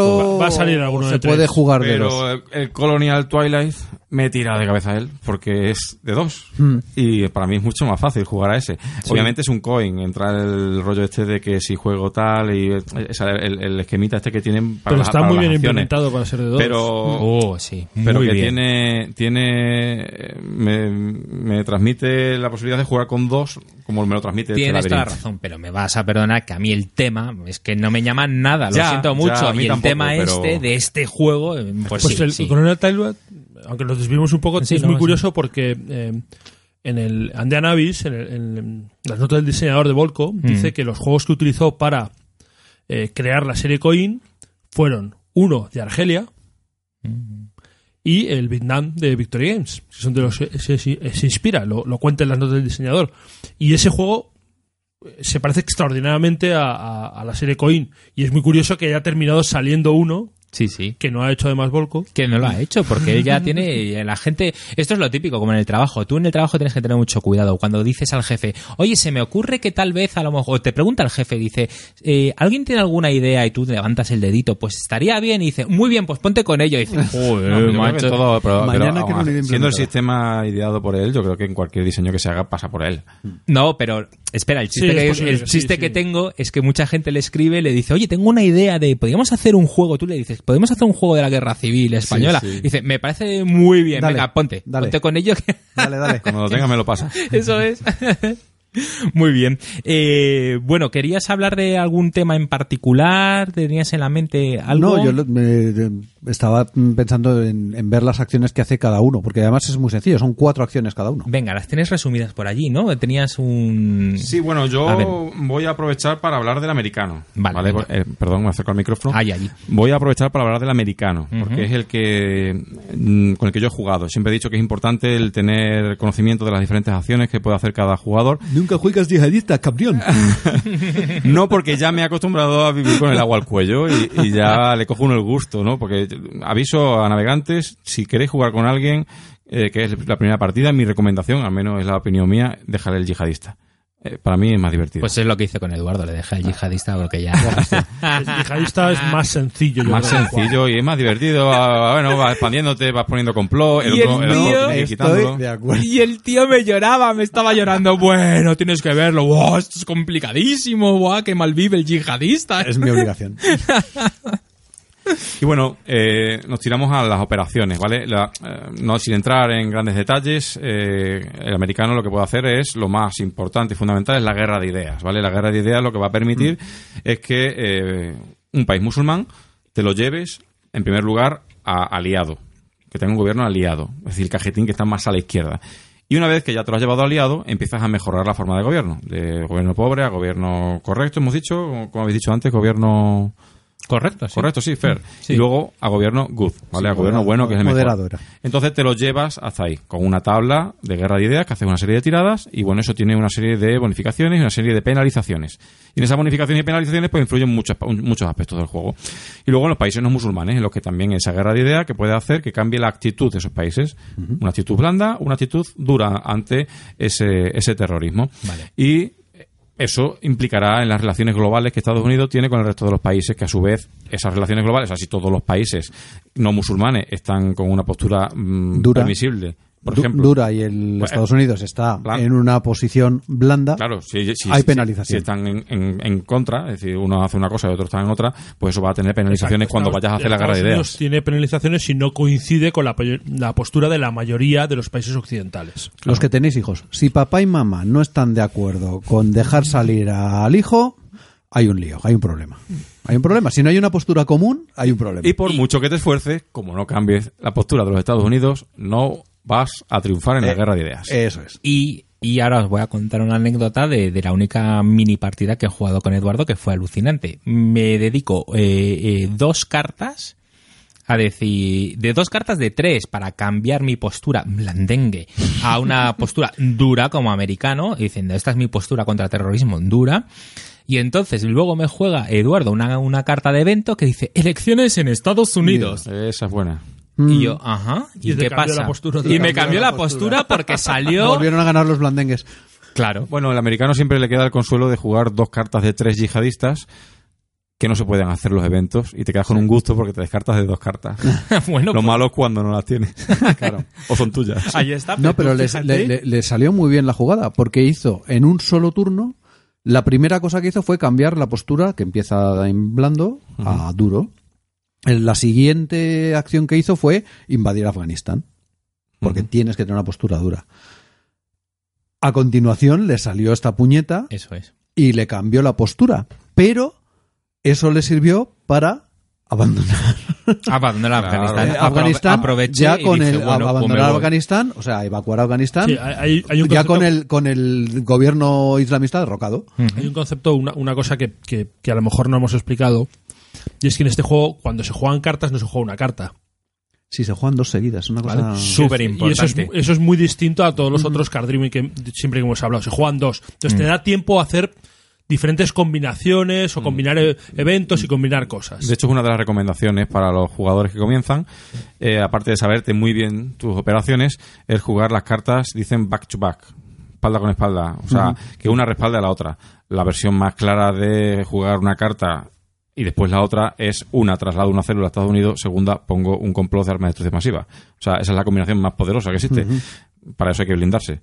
Por eso digo, pero que si te pilla en el- los últimos momentos de la mano, en lo cual tú no tienes una carta de tres, nos adelantamos. Es complicado. Estamos aquí en un. Sí, bueno, no, no un- podemos explicar todas las reglas. Pero si, si llega el momento de que la mano se está terminando y las dos cartas del yihadista es llevo una célula a Estados Unidos y la segunda es te pongo un arma de destrucción masiva y a ti te pilla a lo mejor con dos cartas en la mano y ninguna te llega a sumar tres para poder hacer el quitar ese, ese complot con una alerta, Pues Fomare. pues se acabó la partida. Pero de ahí la, la importancia de, de. Dos cartas primero el yihadista, dos cartas luego el americano y luego se resuelven los complots. O sea, digamos que hay, obviamente dejan un, meten al americano en medio entre las acciones del yihadista y entre el complot, porque el Mm. americano tiene que tener opción a quitar todas las opciones de atentados que el yihadista ha colocado, Mm. ¿vale? O sea que dos cartas yihadistas, dos cartas americanos y luego se resuelve el complot. Y dos cartas yihadistas, dos cartas americanos y se resuelve el complot. Mm, Eso es. Y así hasta que se acabe la mano. No hay turnos en este juego. El turno es se acaba la mano. Bueno, o la otra, o otra de, mm, que dices tú, de back to back, la que me está Alejandro, es invado Afganistán y una vez que tengo las tropas, te pulo unas plancho. cuantas, te plancho Claro, unas o sea, células yihadistas. Hay, hay muchas combinaciones. Entonces, Claro, pero, pero ese juego doble de dos cartas eh, hace diferente este juego a otros card driven. ¿Vale? Porque muchas veces una cosa que nos hemos quejado mucho cuando hablamos de los coins, De los coins, es que es. haces una cosa y hasta que puedes hacer otra vez otra cosa ha cambiado todo. Y aquí no, aquí te permite encadenar cosas. Y eso hace que el juego fluya de una manera especial. eh, digamos que estás como, como wargamer, estás más acostumbrado a eso, a poder hacer una operación completa y no como en el coin que a veces es un poco desesperante y, y es normalmente es verdad es una de las quejas que, que mucha gente tiene de del sistema coin que es que claro hago algo pero hasta como dice Juan Luis hasta que puedo rematar la jugada Que, que puede ser Vete tú a saber. dentro de dos o tres cartas si tienes mala suerte. Claro, tiene la parte buena de que puedes hacer dos cartas y tiene la parte mala que luego te van a dar a ti dos cartas. Claro. luego te van a atizar con dos cartas Sí, seguidas. sí, sí. Pero bueno, que es importante eso. eh, conocerse bien las operaciones y crear combinaciones de cartas que sean poderosas. bueno, y bueno, la guerra de ideas retomamos mm, el hilo. sí, Sí. está claro Si queréis, sigo. sí sí, sí. ¿Vale? Sigue, sigue. Bueno, eh, otra acción posible es la del replanteamiento, que es la que había- habíais comentado anteriormente.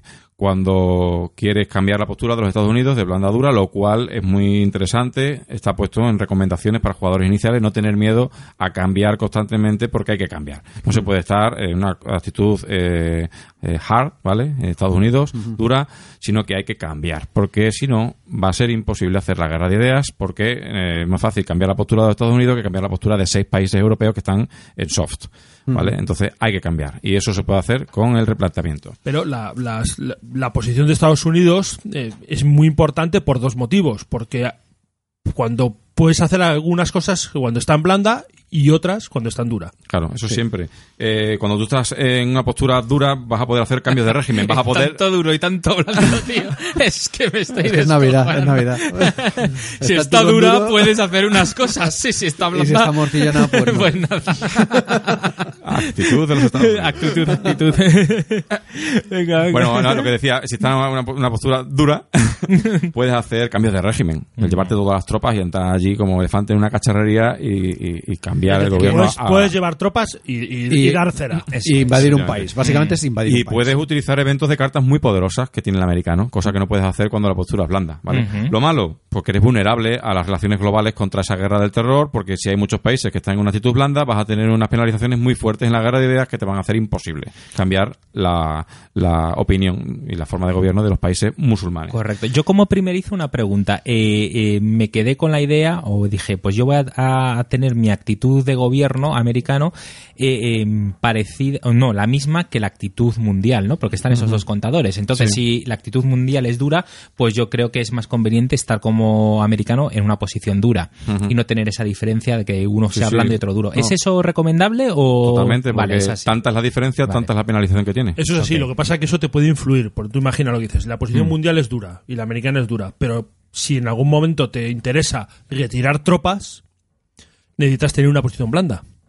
Correcto. Claro, con la postura Entonces- blanda no puedes hacer cambios de régimen, pero sí puedes retirar tropas y sí puedes hacer que el americano suba en prestigio, Porque que además, es otro elemento muy importante. Claro. Eso que es. eso fue lo que me salió de chiripa, que me es. cambió las elecciones a blanda y aproveché para sacar las Dices, tropas vale, para tener... Ha ido, ha hecho una operación relámpago en Afganistán, ha derrocado al gobierno islamista Ah, que había vale. y ahora retira las tropas porque eso le va a dar, bueno, pues eh, más... Es- es- esa maniobra del americano es una de las cosas importantes y además saber jugarla cuando Sí, porque una cosa Es muy importante. eh, las Vale. tropas, hay que decirlo, se quedan empantanadas si ocupas un país. Claro, si no cambias la forma de gobierno a una Entonces, más blanda, eh, o tú cuando, digamos, cuando vas a invadir un país, el americano tiene que conseguir, para poder desenganchar las tropas, aparte de, de tener una postura blanda y hacer una jugada de retirada, eh, tienes que llevar a- al gobierno hasta Good. O sea, tienes que hacer todo el camino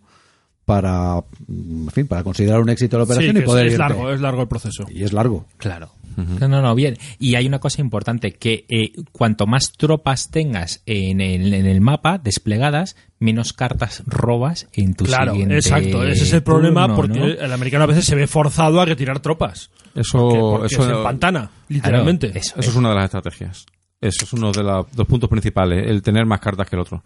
Es muy importante para el yihadista bajar la mano del jugador americano. En el momento en el que baja la mano del jugador americano, ya, ya está con una clara ventaja sobre él. Mm, hacer En nada, en nada que tengas dos cartas más que él. Bueno, esto luego, Eso es tener un eh, turno más que él. Os lo enseñaremos en No, el turno tablero. no, juega dos, el americano no puede jugar y lo juega otros dos. Entonces, el, el yihadista puede jugar cuatro cartas de golpe. Eso es muy fuerte. Eso, eso es mortal, de hecho. Es mortal, puede ser mortal. Entendido. Entonces, bueno, eh, digamos que cada, mm, cada bando tiene como tres cajitas. Eh, los americanos tienen tres cajitas y en cada cajita hay cinco tropas. ¿Vale? Y esas, eh, cuantas más tropas tienes en el tablero, menos cartas tienes en la mano. O puedes tener en la mano.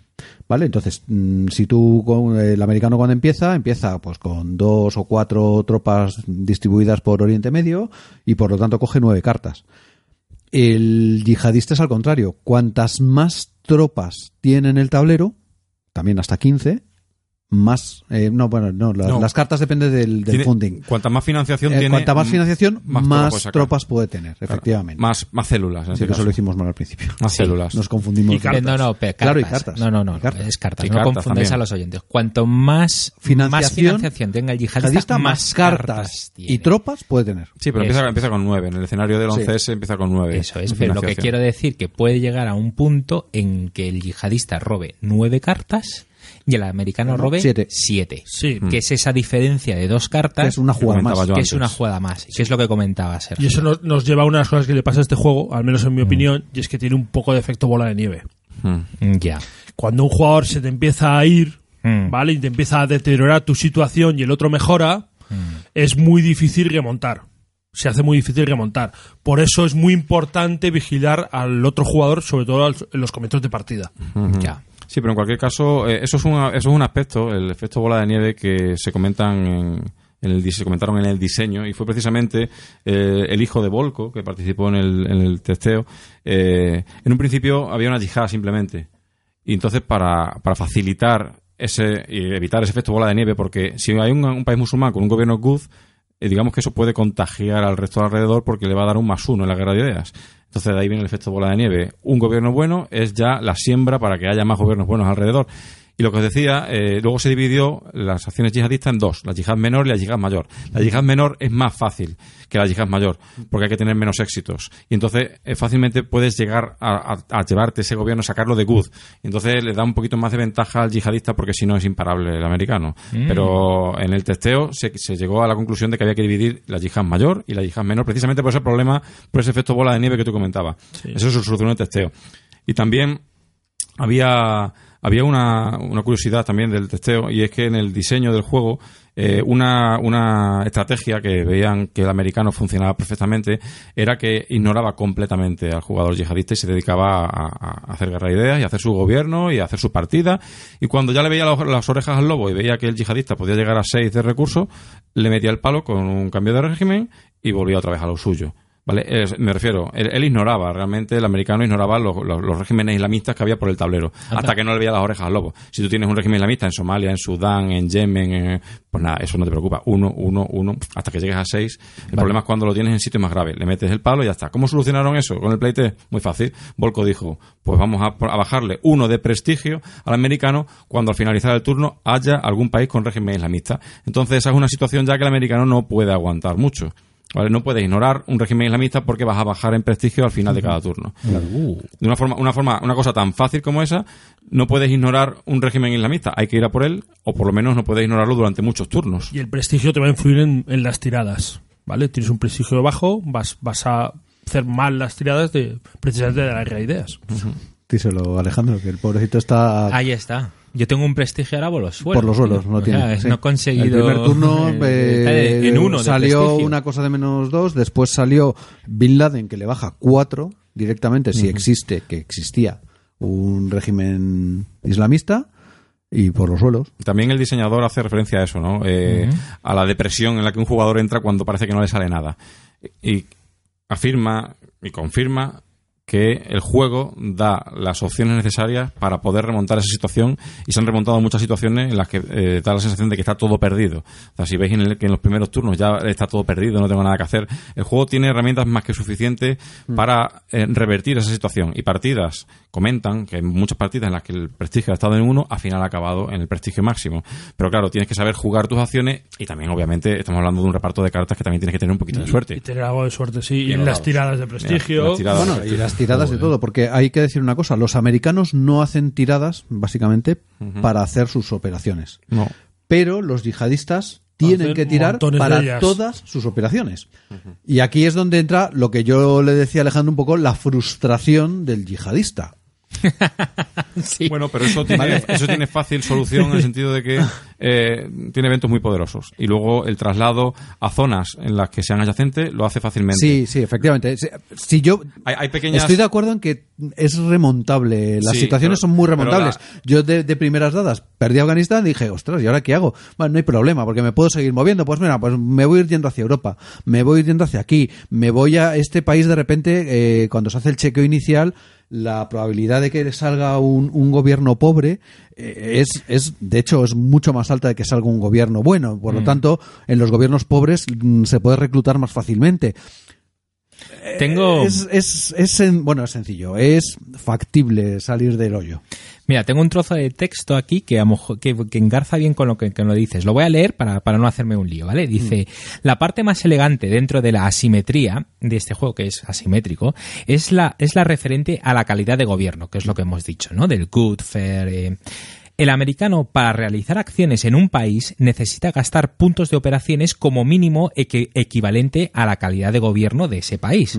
Entonces, acciones en un país con un gobierno bueno requerirán un punto de operación.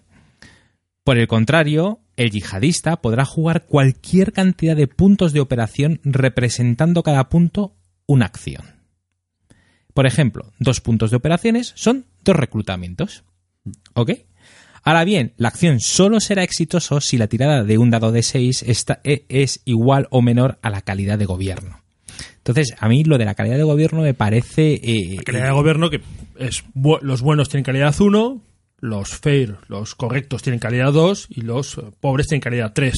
¿Vale? Eso Esos son los puntos que le cuestan al americano hacer acciones ahí Entonces, fíjate... y lo que tiene que sacar en un dado de 6 o menos el yihadista para que tenga éxito la acción. Es súper elegante. A mí eso Sí, me parece sí, sí, sí, elegante. es un sistema bueno, muy bueno. Porque yo los gobiernos pobres, ya solamente en mi primer turno decía, pero ¿qué cartas de tres tengo? Porque tengo pocas y aquí hay gobiernos pobres y no sé qué voy a hacer aquí, ¿sabes? Y necesitaba cambiarlos a gobiernos De todas enormes. formas, también quiero incidir en que también en las claves para los jugadores que se enfrentan de nuevo a, como nuevos a este laberinto no tienen que tener miedo a esas tiradas de dados. Porque, por ejemplo, para el jugador americano, eh, bien está que la guerra de ideas solo tiene 5 y 6 como éxito, pero existen muchas bonificaciones, lo como que comentamos anteriormente, de que hay que cambiar la postura de los Estados Unidos para mm, beneficiarse de esas bonificaciones y que también existe el 4, que el 4 es una ayuda. O sea, que realmente tienes un 50% de posibilidades de hacer algo. O sea, que realmente no es tan malo. Y lo mismo que comentas anteriormente, un gobierno good, que parece que para el yihadista es una cosa muy difícil porque tiene que sacar un 1 en el dado, eh, si lo haces con tres células, con una carta de operaciones 3, no tiras un dado, tiras tres dados.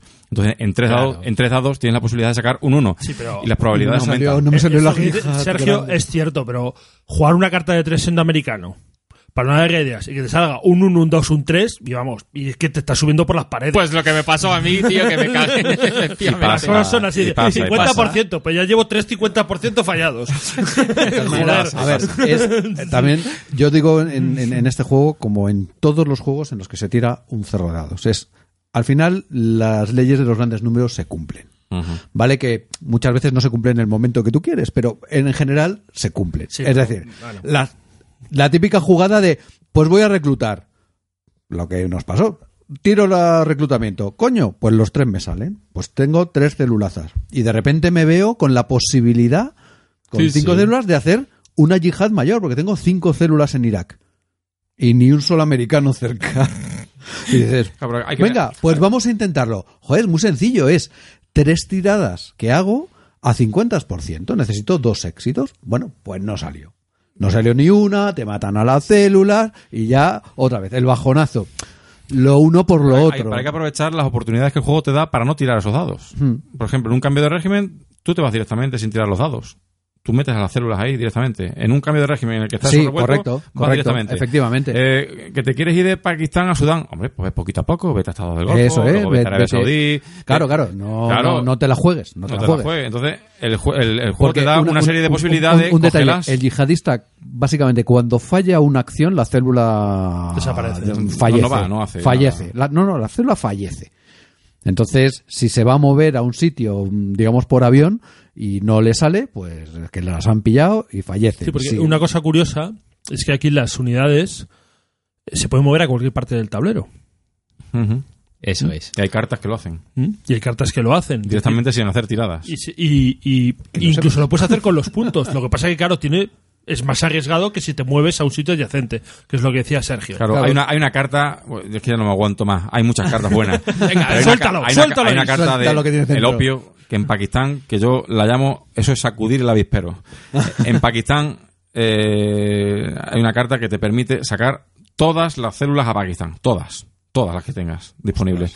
Y entonces eso ya se forma. Hay un barullo que no hay Dios que tenga cinco tropas más que células. Y eso es, inabar eso es ingobernable. Y obviamente la gente no se va a quedar en Pakistán. La gente va poquito a poco a Indonesia, Vaya. a Malasia, va a Estados del Golfo, Hostias. a Afganistán, se van a la India. Y, y apaña tú a todo. Es como hormiguitas. Son un ejército de hormigas que lo describen así. Un ejército de hormigas que hay que tener mucho, otra, mucha cosa, tarea. otra cosa que me di cuenta precisamente de eso es que Irán es un, es un paso franco para un montón de sitios. Sí, porque es un sitio donde no puede intervenir el americano, porque es un régimen especial, digamos. Eh, y, pero claro, te- tú puedes meter tus celulitas ahí tranquilamente y de Irán ir directamente a Turquía, ir a Irak, ir a, ir a un montón de sitios. Tú te diste cuenta inmediatamente, ¿eh? Sí, Desde es que lo vi y dije, "Uh, qué buen sitio". Aquí, aquí voy, eso Sí, es. sí, sí. Oye, y que, que- que no se me olvide, porque estoy mirando el mapa y hay una zona allí como de reserva de puntos. Eso es una otra cosa. Un, un momento, Sí, creo, dime, que, dime. creo que nos hemos ido y con la, la pasión, con la pasión Bueno, con la que estamos hablando, de eso se trata. creo que nos hemos quedado a la mitad de las acciones que Ah, hacía el estadounidense. Absolutamente. Pues es que venga, venga, No tira, tira. No, voy siguiendo, porque habíamos hablado de la guerra de ideas y claro, es que da para tanto. Ahora hemos hablado del replanteamiento, es Sí. decir, cómo el americano puede cambiar jugando dos cartas de tres, lo que tú comentabas antes. las buenas. Hemos hablado, de hemos hablado del- del repliegue, es decir, cuando tú puedes quitar tropas de un sitio a pesar de que haya cambio de régimen de un país musulmán, porque has cambiado la- el requisito de tener ese, ese, ese Estados Unidos con una postura más permisible, más blanda, ¿vale? Existe también el despliegue, ¿vale? Que se pueden hacer a países musulmanes de tropas, sin necesidad de que estamos hablando de cambios de régimen.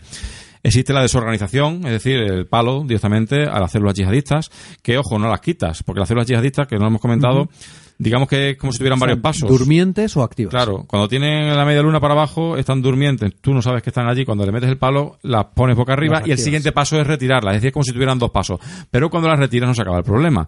Ahí pones un núcleo, una fichita, Sí, que el- permite el cadre, el reclutar famoso en esa zona, ¿vale? Lo cual es importante también para, por eso digo, eh, hay que aprovechar las oportunidades que te da el juego. sea, Pero todas esas oportunidades es muy difícil verlas en la primera partida, en la segunda y en la tercera. Eh, Entonces, por eso mucha gente dice, ah, a mí esto no me gusta, esto, uff. Sí, pero bueno, lo, lo vas viendo porque tú dices las, las células tienen dos lados, cuando están ocultas y cuando están activas. Y cuando tú las atacas ocultas, digamos, haces el- el- la desorganización, las ocultas, las activas. Pero claro, cuando el yihadista hace acciones, las activa él y las expone a ser eliminadas. Sí, pero también lo dicen en recomendaciones que no hay que tener miedo a perder células porque es muy fácil reclutarlas otra vez. Sí, pero bueno, pero las, las Sí, expone. sí. El americano tiene que También- ir también- matando. no, no, no, voy a hacer, no voy a hacer esto porque expongo la célula. Claro. Eh, si ves eh, que, si que ves que el, que el americano te, te descubre, la, te, te activa las células, tú puedes hacer otra cosa y es que las mueves. Tú con moverlas, al moverlas de una zona a otra, Vuelven a ocultarse. vuelven a ocultarse. Cabrón, no te ocultas. No, no, no, no, Sí, sí, no. sí. Y las últimas acciones que nos quedan, bueno, no sé si hemos dicho, el cambio de régimen, que es directamente, pues bueno, entrar con todas las tropas, a quitar el régimen islamista de un sitio, colocar un régimen, eh, un cambio de régimen, te la juegas para el prestigio, eh, el gobierno pasa a ser aliado, eso sí, te quieren mucho allí de repente, pero llaman, no sabes qué lo que llaman gobierno. cambio de régimen aquí es cuando llegan los americanos, machacan al gobierno que había allí y ponen al que ellos quieren. ¿Vale? Eso es lo que se llama cambio de régimen. Tan sencillo, eso es. Y bueno, y, pero luego se la juega, claro. Luego hay una tirada de prestigio, que es tan, tan brutal como tira un dadito para ver si sube o baja. Y como salga baja, ya vas Ya- ya- acojonado a la segunda ya tirada. Básicamente, de jodido. 1 a 4 baja, 5 o 6 sube. Vale, y luego, eso, es 5 o 6, no 50%. No es 50%. O sea que hay cambios de régimen, no son gratuitos, te pueden fastidiar el prestigio bastante. Y luego tira un dado, lo que es- eso sí, Dos. ahí el ¿Eran amigo, el amigo diseñador ha, teni- dados ha tenido la deferencia de poner dos dados y que te quite el de menos. Eso es. Porque, pero bueno, a, a mí me salen 5 y 6 cuando no me tienen que salir. y, y este es uno de los casos que con mucha frecuencia me pasa. Y yo me río de lo de revertir, lo, lo digo aquí, pero lo de revertir cuesta. Un prestigio a uno cuesta. Porque si está en uno por algo. Sí, sí, sí, sí. Es una puñeta, ¿eh? Lo, de, lo del americano y el prestigio. Y hay En una, una acción más americana, que es la alerta. La ¿vale? alerta. Que es muy importante. Que es para desactivar los complots, Eso ¿no? es. Quitar los complots, que es muy importante, obviamente. Súper. Si quitas los complots, también hay que decirlo que hay de dos tipos, ¿vale? Los de las armas de destrucción masiva que habéis comentado anteriormente y los que son simplemente de valor 1, 2 y 3, ¿vale? Eh, que tienen una serie de... Hay una tabla donde se ve lo que pasa cuando no se desactivan. Esos complots, cuando ocurren, los de 1, 2 y 3, que son números normales, pues van a, otra vez a los complots disponibles, o sea, no se eliminan. Pero las armas de destrucción masiva, cuando tú las quitas, la, se retiran ya del juego, ¿vale? Pero hay que decirlo que esas armas de destrucción masiva no empiezan como, como ah, complots disponibles al inicio de la partida. Hay que decir, conseguirlas. El yihadista no lo tiene, hay que conseguirlas. Y esa es otra de las recomendaciones que eh, se tiene que dar a los jugadores que empiezan. No tengas miedo a las tiradas bajas de dados, como he dicho anteriormente, ten miedo a las armas de destrucción masiva. Hay que tener miedo a Pakistán, hay que tener miedo a, Asia a Central. Asia Central y hay que tener miedo a Rusia. Pakistán tiene un arsenal que va a entrar con tres armas de destrucción masiva disponibles en el momento en el que haya un régimen islamista. Entonces no permitas que Pakistán tenga un régimen islamista. Y luego Asia Central y Rusia pues meten eh, meten sus, eh, sus armas de destrucción masiva por cartas de evento, ¿vale? Y hay una serie de cartas de evento que por aquí las tengo apuntadas si las encuentro, las armas nucleares perdidas, el uranio enriquecido y la cepa de Kazajstán. Esas, en el, Hostias, tío. en el Perdón, momento... esa, es la, esa es la que te vuelve zombie. Sí, la, la cepa de Kazajstán, en la, en la novela de, de- Te vuelve del, zombie. del gallego este, de Loureiro. No, no la conozco. De Manel. Loureiro es la que, la que origina Pero, todo el apocalipsis momento, zombie. A ver, yo me he perdido. Pero si las armas de destrucción masiva no existían. No había. No, no las encontraron. Entonces, ¿Este juego de qué? Las tenía, No- tenía- no las entiendo tenía- esto. tenían los rusos. y lo que decía, Pakistán no permitáis que haya un régimen islamista y no permitáis que en Asia Central y en Rusia haya células. No permitáis que haya ni una célula. Porque esas armas de destrucción masiva entran por cartas de evento. Y la carta de evento, el requisito es que haya una célula allí. Entonces, una simple célula inocente, inofensiva en Rusia, o una simple célula inocente e inofensiva en Asia Central, que no hace nada malo, cuando caiga el evento, planta un arma de destrucción masiva como complot disponible. Y el problema es que cuando te colocan los complots, se los colocan boca abajo. Y salvo que tengas una carta americana que los coloca boca arriba, que es el Nest, pues, eh, y te queda una carta de tres en la mano, ¿cuál de las dos quitas? Una es destrucción masiva y otra no. Buah, tío, es que me encanta Y ese. entonces ese te la rollo. juegas al 50%. Sí, sí. ¿Vale? Entonces, pues es muy importante tener las complots boca arriba y muy importante, si no has podido evitarlo, por lo menos blinda a Estados Unidos con dos cartas. Yo ya me tiro a la piscina, con dos cartas que la tengo que decir. El Nest, es decir, a mí los complots me los pone boca arriba, que yo los vea, y si tengo que quitar uno, quito el, el- el que me hace perder la partida. gordo, el gordo. Y aquí por Estados Unidos solo se entra por Canadá. Que esto de entrar por otro sitio, por Europa, y entrar por, ¿dónde? Por las Filipinas, nanay. ¿Vale? El acta patriótica, es la que blinda el acceso a Estados Unidos por todos lados. Y esas son dos cartas importantes. Nest, es decir, complot boca arriba. Y segundo, aquí solo se entra por Canadá. El acta patriótica yo creo que es la fundamental. Claro, por eso digo, pero como es un mazo. te tiene que salir. Es que un claro, es que, es que, claro, no, no, la gente se tiene que quitar la idea de senderos de gloria, la gente se tiene que quitar la idea del Twilight Struggle, de yo juego esta carta y me va a volver. No te vuelve. Como, como no juegues la carta en el momento en el que tienes que acta jugarla, puede, patriótica, puede que cuando no te, toca, vuelva. hay que jugarla. Hostia. Sin, sin, sin pasarla jamás. Y el NES también, porque lo comentaba Sí, anteriormente. NES te colocan también, dos pero plots. vamos, Te, colo- sí, te colocan dos sí, complots y sí, tienes una sí. carta de tres. ¿Y cuál te quitas dos? Si yo tengo que elegir una de las dos, me quedo con el acta patriótica. Sí, sí, claro.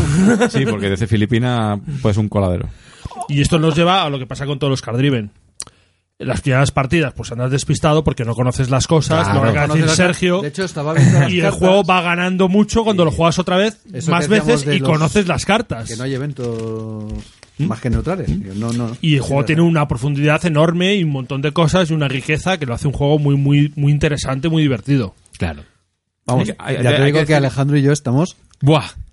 pero muy empalmados con el juego. Hay que decir que este sí. juego fue diseñado para ser de dos, ¿vale? Hmm. O sea, que nadie se piense que el diseño fue para uno y luego se hizo para que fuera de dos. O sea, este, este juego está hecho para dos. Y luego lo de uno es un apaño que se ha hecho con el diagrama de flujo. Sí, con pero los que es un juego Es de dos. diseñado sí. de dos. En los diagramas de flujo de estos juegos, lo siento por Bueno, GMT, son un coñazo, pero aquí al menos, por lo menos si el autómata es un solo jugador, porque en los coin tienes que hacer autómata de tres y es que te aburres. Yo tengo que confesar que nunca los he utilizado. No, no, no. No me gustan. Están escritos con ese americano que no entiende ni Dios y dice, ¿qué me No me puedo, diciendo?". no me puedo No, reír de, de un, de un bot. A ver, que eh, es que, joder, me está encantando el programa porque lo estamos hablando con tanta pasión que, que, que, que, que está bien. Pero bueno, nos estamos quedando sin tiempo, entonces eh, tenemos que ordenarnos. ¿Qué hacemos, Sí, Juan no, Luis? ¿Quieres espera, no, hablar te de, cuento, las operaciones sí, de las operaciones yihadistas, Sí, rápidamente. los yihadistas, eh, Sergio, si quieres hablar Bueno, un poco hace- de ellos. hace- tú, ya- cuatro, ya- hacen ya- ya- cuatro. ya que soy yo el americano. Los os yihadistas, el pues, a ver, son muy similares a las que hemos hablado cuando hemos hablado de un coin. Pero bueno, a ver, tienes que reclutar, que sacas, que sacas células, que Venga. lo vas a hacer más fácil cuanto peor sea, el, digamos, el, el- el- El gobierno. El gobierno. Y en algunos sitios es y automático. sitios automáticos, como exacto. es- repúblicas islámicas, creo, y... Y eso es lo que decía Sergio de aprovechar esos sitios Eso para sacar ahí. Vale. ¿Vale? Luego pueden viajar, moverse, que les pasa lo mismo, también hay que tener tus tiradas para moverte. Siempre que no sea adyacente, ¿no? Eso es, siempre que no sea adyacente. Y luego tienes la de colocar los plots, que es lo que hemos estado hablando, los, los atentados, Perfecto. las fichas de, de los atentados.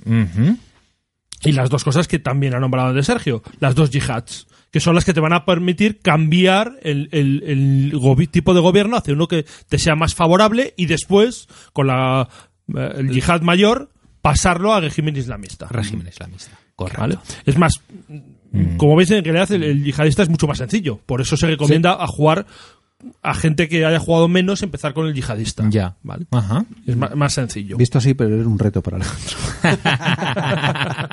es que moralmente no podía ser el yihadista.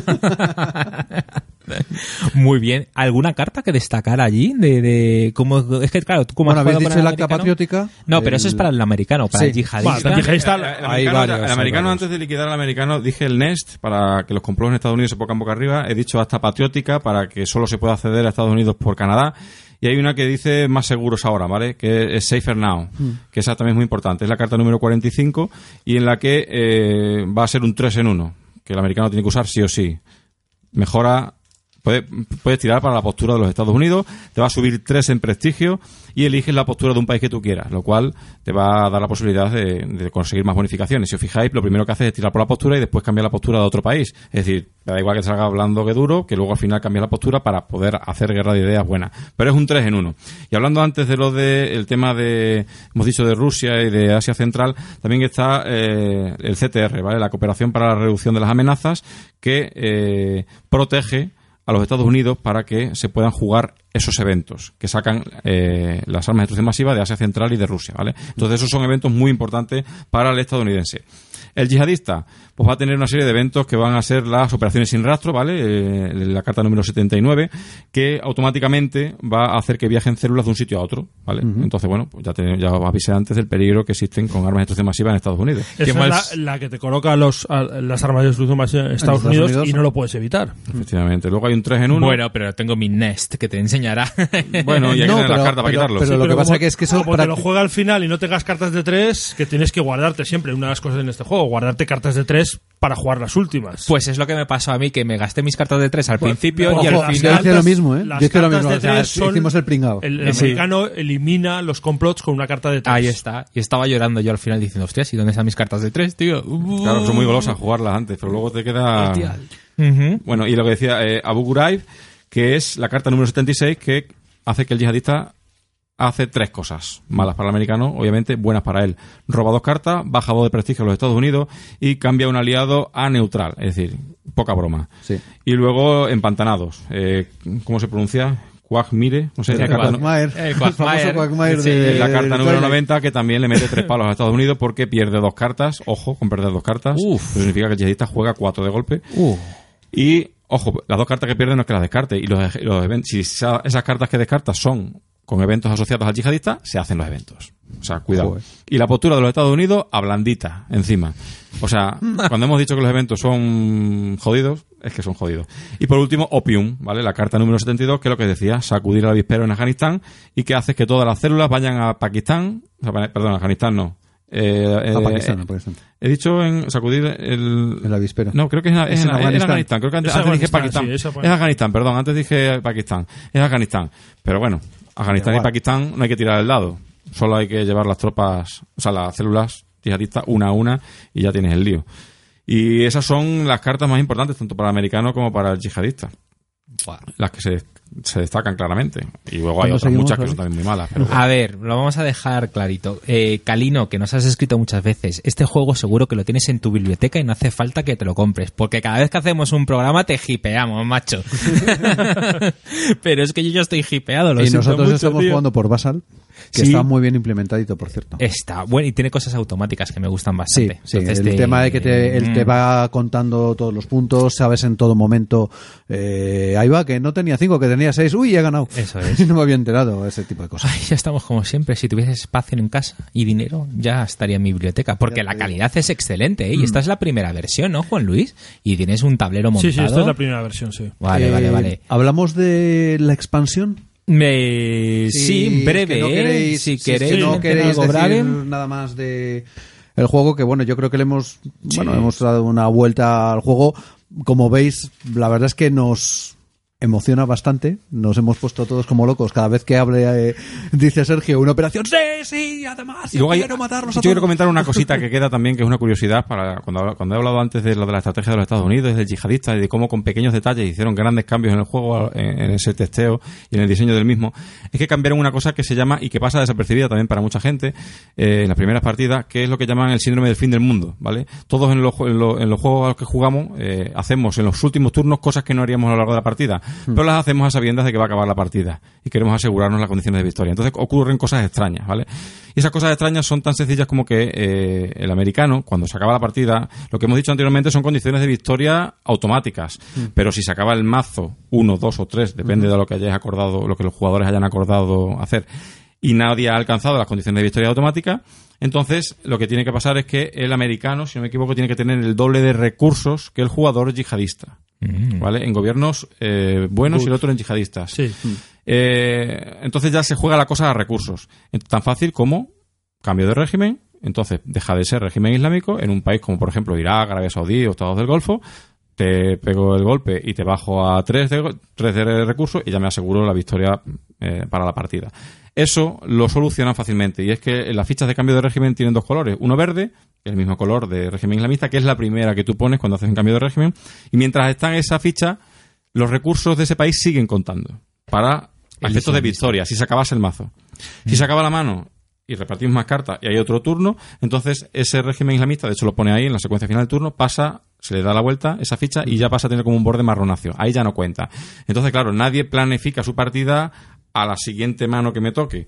Pero en- con tu mano ya en la, car- en la- con las cartas en tu mano es muy fácil decir, pues voy a hacer un cambio de régimen para que esos recursos no le cuenten y se acabe la partida. Ya lo tienes que prever dos manos a- a- Sí, adelante lo, lo y que es, es es que, no sea, que no sea inmediato. Que Claro, no sea inmediato. No, es inmediato. Entonces, no sé si me explicabas un poco así, claro, que sin conocer las reglas estamos soltando aquí a toda la gente No, no, en Entonces, ladrillo. me, me- me- me quedaba por entender, si yo hago un cambio de régimen, esos recursos que contaban para el yihadista Si, siguen si fuera contando. para el final de la partida, Sí. seguirían contando. Seguirían contando, vale. Si se, nos acaba, si se nos acaba la mano y repartimos otra vez, entonces ya dentro de las opciones de recursos que ponen menos uno en financiación, menos uno en Vale. prestigio, si toda la secuencia que se hace de No, fin de no- turno. no y- se pierden automáticamente aunque haya cambio de régimen. Se pierden al siguiente turno. Claro. Entonces eso garantiza que el americano no haga cosas que no haría, como Claro, decían, el- el- el- lo llamamos el The End of the World, o sea, el síndrome del fin del mundo, que es que todo el mundo cuando veía que se acababa la partida, que el mazo se te acaba, que se te acaba, que se te acaba, pues macho, si se te acaba el mazo, planifícalo con tiempo. No hagas acciones al final porque es un poco sucio, porque claro, el otro no tiene nada que hacer. Si tiene capacidad para hacer un cambio de Sí, régimen, lo hace. rompe un poco el juego. En eso Claro, sentido. entonces pues... Y hay- por eso, niños, es tan importante testear los juegos. Que Claro. se teste mucho, mucho, mucho.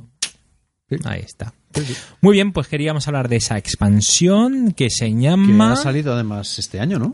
Sí, sí, sí. La expansión salió este año. Y creo que, que se llama... Se llama El Despertar. El Despertar. Y mientras que el otro era del año 2001, ¿no? Este es del 2010. del do- a partir de Sí, 2010.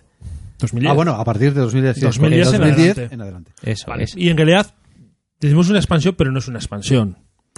Mm. Es una transforma el juego en, en otro juego. Pero no... Muy similar, pero no expande. Coño. Porque lo primero que te hace es que te cambia los mazos. El mazo es un mazo completamente distinto, Mm. de 120 cartas. ¿Vale? Y lo que hace es adaptar un poco el, el- el juego a lo que ha ido sucediendo a partir del año 2010, en especialmente la primavera árabe y la respuesta yihadista a la primavera árabe, digamos los, los movimientos yihadistas. Eso es lo, lo primero, lo primero que hace. Entonces, nos añade unos marcadores de, de despertar, de awakening y de reacción, que son el awakening son, digamos, los, la primavera árabe y la reacción es lo contrario. Y van a ir influyendo en cómo van, van a ir cambiando los, los, los régimen en los diferentes países. ¿Vale? Esto puede dar lugar a guerras civiles, que hay marcadores de guerra civil y se crean guerras civiles y entonces aparecen unas nuevas unidades, que son unas unidades como las de los yihadistas, que son unidades que van, están por un la- se pueden dar la vuelta, digamos, tienen por un lado oculto y un lado expuesto, pero son milicias y son favorables al americano. Ah, el americano, el americano se saca su, sus eh, Saca sus milicias, también, eh, sus saca cosas. sus Exacto, milicias aquí. exacto. ¿Vale? Y esas van a combatir y van a pelear, aunque no van a contar para otras condiciones de victoria, ¿vale? Pero sí van a permitir eliminar tropas. Y luego añade un par de países más, ¿vale? Cambia eh, dos países, cambia Irán y Siria, Ajá. los coloca di- diferentes, añade Mali y Nigeria, que no existían antes, y luego crea, Con Boko Haram. y luego crea Claro, sí, el sí, califato del ISIS. Se puede crear el califato del ISIS. Y puede aparecer y cambia un poco las condiciones de victoria y cómo funciona un poco. ¿Vale? Pero es un juego distinto, aunque todo lo demás funciona prácticamente igual. Pero lo que hace es pues simplemente adaptarlo a, a esto, a esta situación nueva. Y ha salido este año, dices. Sí, sí, ha salido este año. Que ha tenido mucho éxito, ha sido como ha sido eh, en, en lo... Pues GMT lo tenía pl- planeado desde hace ya años Ajá. y, y lo ha sacado. Y ha tocado ahora, GMT ¿no? va a sus ritmos a sacar sus cosas. Pero pues- vamos, que ha sido la típica cosa que la gente se ha vuelto loca o se ha Sí, a ver, la expansión esta es una con- bolsa zip, como viene con, con las cartas, Ah, con, con, con unas, con unas cuantas fichas, una plancha de fichas y ya está. Y no es Volco. Y, exacto, y no es Volkogrun, que es eh, un señor llamado Trevor, Trevor Bender, Bender. que prácticamente es el primer juego que hace. Con el beneplácito de Volco. Sí, sí, claro, por supuesto, todo esto está, está Vamos, ah, yo listo, hago- pero, pero me- a mí me llamó la atención que no fuera el propio Volco, pero bueno, parece que Volco está un poco en otras cosas, No, no, pero si es que... aunque supervisa evidentemente pero- tanto los coin como, Pero como eso esto. está muy bien. Delegar es un arte. Entonces Pues alguien sí, viene y sí, dice, sí. oye, sí, sí, pues deja que yo te supervise. Vamos, yo estaría encantado de inventar, de crear un juego y que me lo supervisase Volco. Vamos. De verdad que me gustaría hablaros más de la expansión, pero tampoco lo he jugado más. Quiero decir que eh, si he leído, he puesto, lo he puesto un poco para jugar yo en casa, lo he probado, pero no he llegado a jugar, con lo cual tampoco sé exactamente cuáles son las diferencias, pero sí hay más, más cosas, más detalles, digamos, que, que, que se añade. ¿Y tú ¿Tendremos estás, un estás de vacaciones? Y- Eh, bueno, sí, tengo días de vacaciones. no, es por un es amigo. una, para, para un una amigo. cosa, ¿no? una cosa. Es para un amigo. Maldita sea, se me va a adelantar. ah, es verdad. Está bien, sois complementarios porque lo, lo tratáis de forma diferente. o sea que... ¡Qué bueno! Mm, mm, mm. Muy bien, chicos, pues le hemos dado un barniz excelente. Eh, yo me lo he pasado muy bien porque ha sido pasión. Y cuando os hablamos con un juego con La pasión... verdad es que cuando Sergio, a ver, Sergio nos dijo, oye, tal, pues me, me Mm. gustaría que eh, habláramos y, tal", y nosotros hemos dicho, no, mira, macho, aquí, nosotros, aquí vienes con un juego. Aquí se viene a la, a la Ac- cueva. Aquí se viene con un juego y tal. Entonces dijo, bueno, pues a mí se, se me ocurre el Labyrinth. Y de eso que nos quedamos mirándonos, coño, qué buena idea. Mm. Qué buena idea. Sí, sí, a ti se te iluminó la cara sí, sí, sí, sí, sí. ¿eh? Yo te- sí, sí. Y, Y, vemos que efectivamente era una muy buena idea y Gales y yo nos hemos puesto a jugar y, joder, y encantados. encantados. Y, tenemos a, a Jesús, Jesús Neila, que es Ciudadano Pinzas ahí en Twitter, que estoy seguro que nos está escuchando. Te está molando, ¿eh, Jesús? Eh. ¿Eh? ¿Ya lo tienes o te vas a ir a por él? Que te conozco, machote. Muy bien. Vale, pues eh, si queréis, pues ya dicho eso, eh, pasamos ya a nuestra siguiente sección, que es la mm, que hemos jugado en las últimas semanas.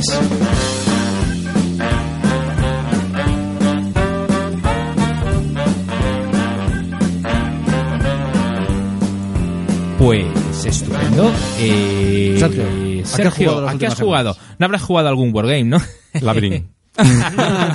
sí, he jugado un Labyrinth para recordar cosas y conceptos. He jugado a Warstone Series, el Normandy de Beginning of the End. Vino, vino Luis a mi casa y obviamente jugamos una partida y la grabamos. Qué ¿Qué bueno. tal? ¿Qué tal? Bien, bien, me gustó una partida, un juego introductorio. O sea, el primer, el primer escenario y probándolo. Y no había probado nunca la mecánica del Warstone Series y la verdad es que... bien, ¿Vas a poner el vídeo en el...? Sí, sí, sí. Eh, Todavía ¿En se el está, está editando. Todavía Vale, no tengo... eh, grabamos la entrevista. Hemos grabado... Lo, lo esperamos con ganas. Hemos grabado la entrevista con, con Luis, hemos grabado una explicación así por encima de las reglas para que la gente sepa un poco de qué va, siendo el primer juego que publica Draco Ideas y luego jugué yo con él una partida y bueno, pero todo eso está ahí en, en Badajoz. Ahora estamos aquí en Madrid y no, no- ha sido imposible editar.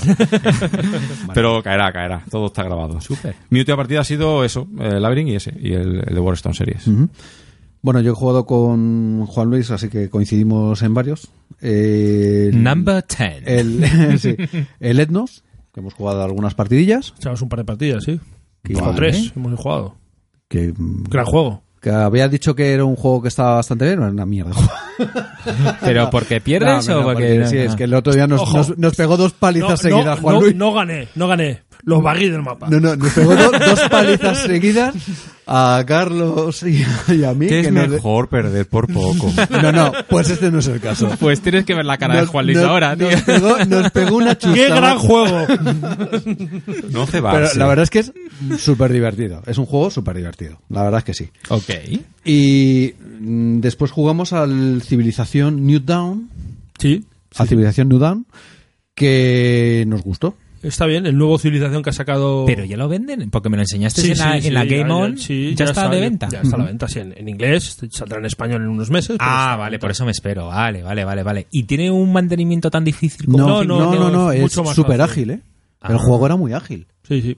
No había demás. Vamos, es que de hecho me sorprendió precisamente por eso, porque mm, digamos han hecho un extracto del resumen de la esencia de tal y queda muy bien. Los de Fantasy Flight es que son unos Además, cracks para eso. te- ¿eh? Lo tienes facilísimo para enterarte de cómo funciona el juego. Correcto, porque alguien ha subido, alguien ha subido un vídeo hoy, ¿no? Sí, curiosamente, por Hoy. casualidad. Sí, sí, lo he visto. Yo te- tengo ahí el chivato del YouTube que me dice, Juan Luis ha subido un, un vídeo. Y ahí está, ahí está. Chicos, ya sabéis, otro, otro sitio. a mí también me ha saltado el chivato. Sí, ¿no? Y también, bueno, pues hemos jugado, he jugado al Labyrinth con, con Alex. Y, Eso es, un- y, y me gustaría continuarlo. Lo tenemos que continuar, eso es. Oye, eh, eh, y, y- y quedo yo, ¿no? No, Juan. Luis. Ah, Juan Luis. Tiene alguna es cosa verdad. más, ¿no? Sí, ¿qué El- tienes allí? A ver, yo he jugado, aparte de eso, he jugado al, al Match vs. Minions. Y... Un juego que ya tiene un, un tiempo para que haga salir en español. Y entonces he conseguido yo la versión inglesa baratillo. Y la verdad es que está muy bien, muy divertido. Un juego de programación de, tienes unos una especie de robots que los vas programando y vas peleándote contra un montón de bichos que aparecen. Y está gracioso, entretenido. Lo pasamos muy bien. Además tiene un rollo de esto un poco, no sé si legacy o sorpresa. Es decir, vas abriendo sobres con misiones nuevas, te van añadiendo nuevas misiones, nuevas cosas y tal. Y bueno, pues está gracioso. Eso sí, el juego es brutal y espectacular de presentación. Hmm. Bueno, es un juego que ya la gente eh, seguro que ha ido a hablar de él, pero vamos, yo no, no, lo no había tenido la suerte de jugarlo Lo es, y lo es es. una barbaridad. No, sí, sí. Y luego he jugado, pues eh, justo ayer, un par de partidas, que me regaló Papá Noel un juego. Y entonces, eh, pues lo jugué con mi mujer. Dos Pero partidas. sí, te lo regalaron ayer. Sí. Y ya has jugado dos partidas. Ya he jugado dos partidas. Joder, macho.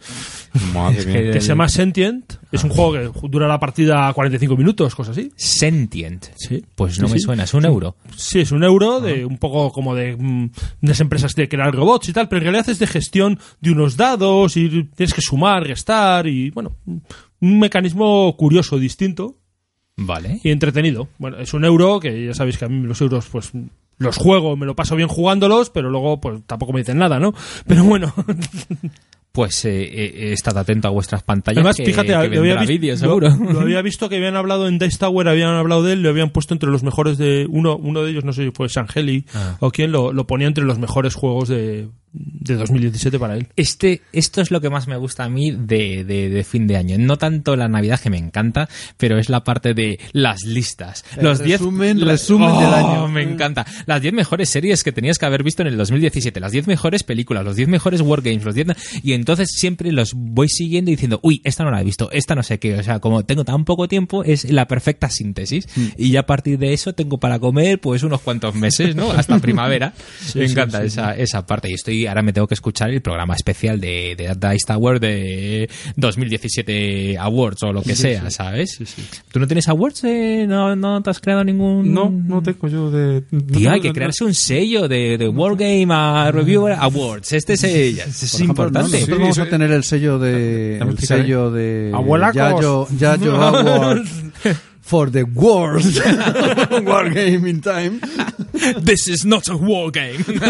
El primero que tenga los cuatro sellos, los tres sellos, el de los abuelos, el de Julius Five, el que tenga el de Wargame Reviewer, le mandamos... Pues, Es, eh, algún la- premio. la- no la- sé el tri- tríada El no, pero, el primer no, pero usuario de la BGG tenemos con los que tres hacer, sellos tenemos que tiene un hacer premio. como la tortulia, bueno. la tortulia que hace achievements. Por ejemplo, hoy, hoy ha ganado el achievement Sergio de haber participado en directo en uno Eso en es. un programa ha, de ha desbloqueado el ha logro. desbloqueado el logro. y nosotros de tenerle a él. Pasó sí, a sí, nivel sí, 2. sí. Qué bueno. Bueno, pues mis juegos, mis juegos, pues en muy euros, porque no he tenido tiempo para Pues más. muy euros y alguna cosa un poco Sí, peculiar, ¿eh? ya, bueno. He jugado al Stone Age Hostias. con la Family, que me encanta, me encanta, y al niño le encanta, entonces ya lo conocéis. Bueno. Al Celestia, que es un party Muy eh, divertido. muy Ah, divertido. pues yo, Es un yo también he jugado al. Celeste, además con unos amigos de mi mujer. Y se lo pasaron bien. Se lo pasaron bien, además estábamos un poco bebidos, así que lo pasamos Bueno, mucho mejor mejor. todavía. Se olvidó desplegar el juego. Y, y, y, y también nosotros estábamos un poco bebidos y jugamos al Algo pasa con Mariano, que bebido ya Dios es un santo. despitorre, Dios tío. santo, Eso me lo tienes, eso me lo tienes que contar. ¿eh? Hostias, tío. No es el del muñeco hinchable. Pero tú ¿eh? sabes- Un juego con muñeco hinchable. se, se me saltaban las lágrimas diciendo. La- ayer, el día de Navidad, la familia que llevábamos unos cuantos whiskies, sacas este muñeco hinchable y dijo, estas fotos como la... me decía mi hermana, pero ¿qué coño haces, tío? Que, no te- Que están los niños. que están los niños. o sea, de, de muy, muy, muy cachondo, muy gracioso, pero nada, no deja de ser eso, una tontería, una tontería, ¿eh? Por favor, eh, si Bueno, el chocolate blanco... para eso está. es- Número para uno, eso están los parties, número uno en la. BGG, pónganle un 10. número para el 2018, número uno. y, y te dejas y te dejas los pulmones, ¿eh? Hasta que inflas a, a Marianete. Madre mía.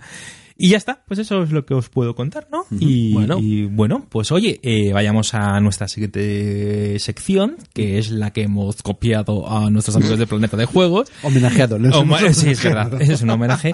Y pues son hablar de, pues eso, recomendaciones de, de, de, de cualquier tipo, cosas que, que hemos ido un restaurante, un libro, una serie, un algo. Eh, eh, Yo- eh, yo- ah, ah, yo- espera, yo tengo espera. las- yo tengo no, no, no, no, Para- para la no, cita, no, un momento. No, no, para, para, para. A ver, la serie, la serie, eh, eh, Dark, la serie Dark. eh, ¿Ya la has que- visto? Ya la, bueno, me quedan dos. dos Esa ya la recomiendo yo, tío.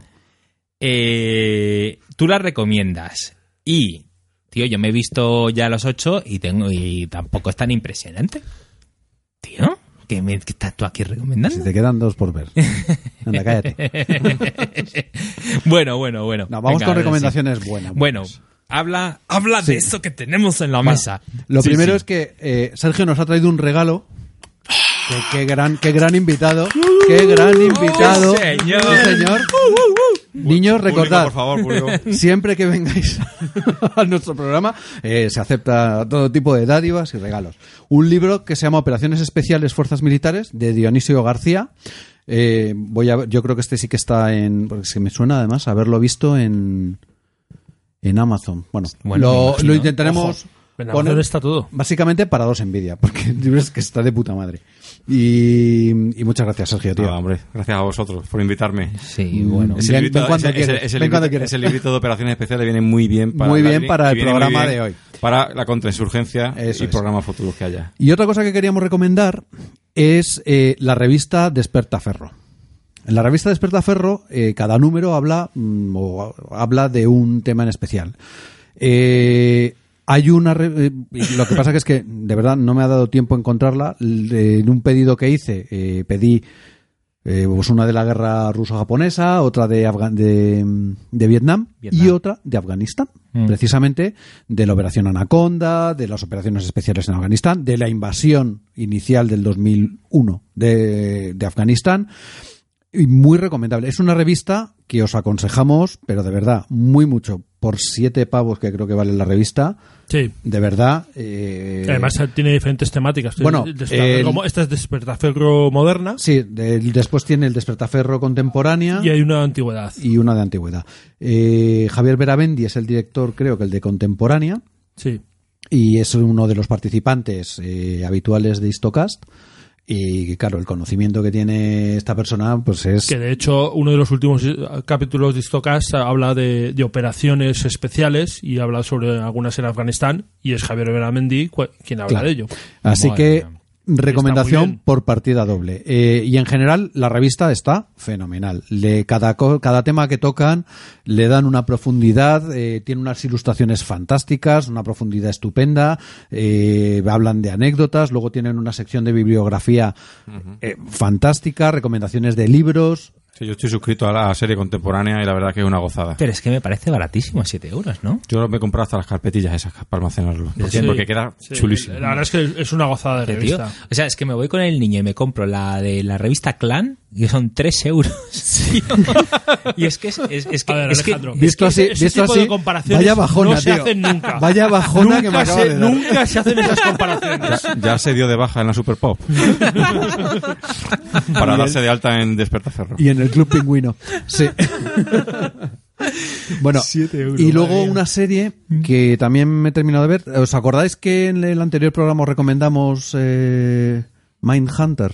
Sí. bueno, pues hay una que se llama Mindhunt, una bomber, que es del caso O sea, Una Bomber. Ma- Manhunt. Mindhunt, una bomber. ¿Es alemana también o qué? No, este es americana. Ah, vale, vale. También del FBI, de, de, De- de cómo la- se la capturó de Una Bomber. de, de una bomber en el año 97, eh, 95. Ah, esa me interesa.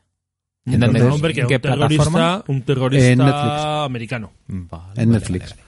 Así que muy interesante. ¿Te la has terminado ya? Yo la vi, sí, sí. Sí, sí, Sí, pues Además me sonaba, yo cuando vi, Claro. recuerdo cuando detuvieron a una bomber. Y yo no recordaba lo de una bomber, pero sí recordaba el nombre de Kaczynski. Del caso Kaczynski. Entonces, fenomenal, vamos. La verdad es que la serie muy bien, muy bien, muy, Joder. muy entretenida. Bueno, policíaca, FBI, muy interesante, Ajá. muy interesante. Pues apuntadito. Y no ¿eh? sé si alguno tiene alguna cosilla más que recomendar. A mí me han regalado el Sherlock Holmes anotado, tío.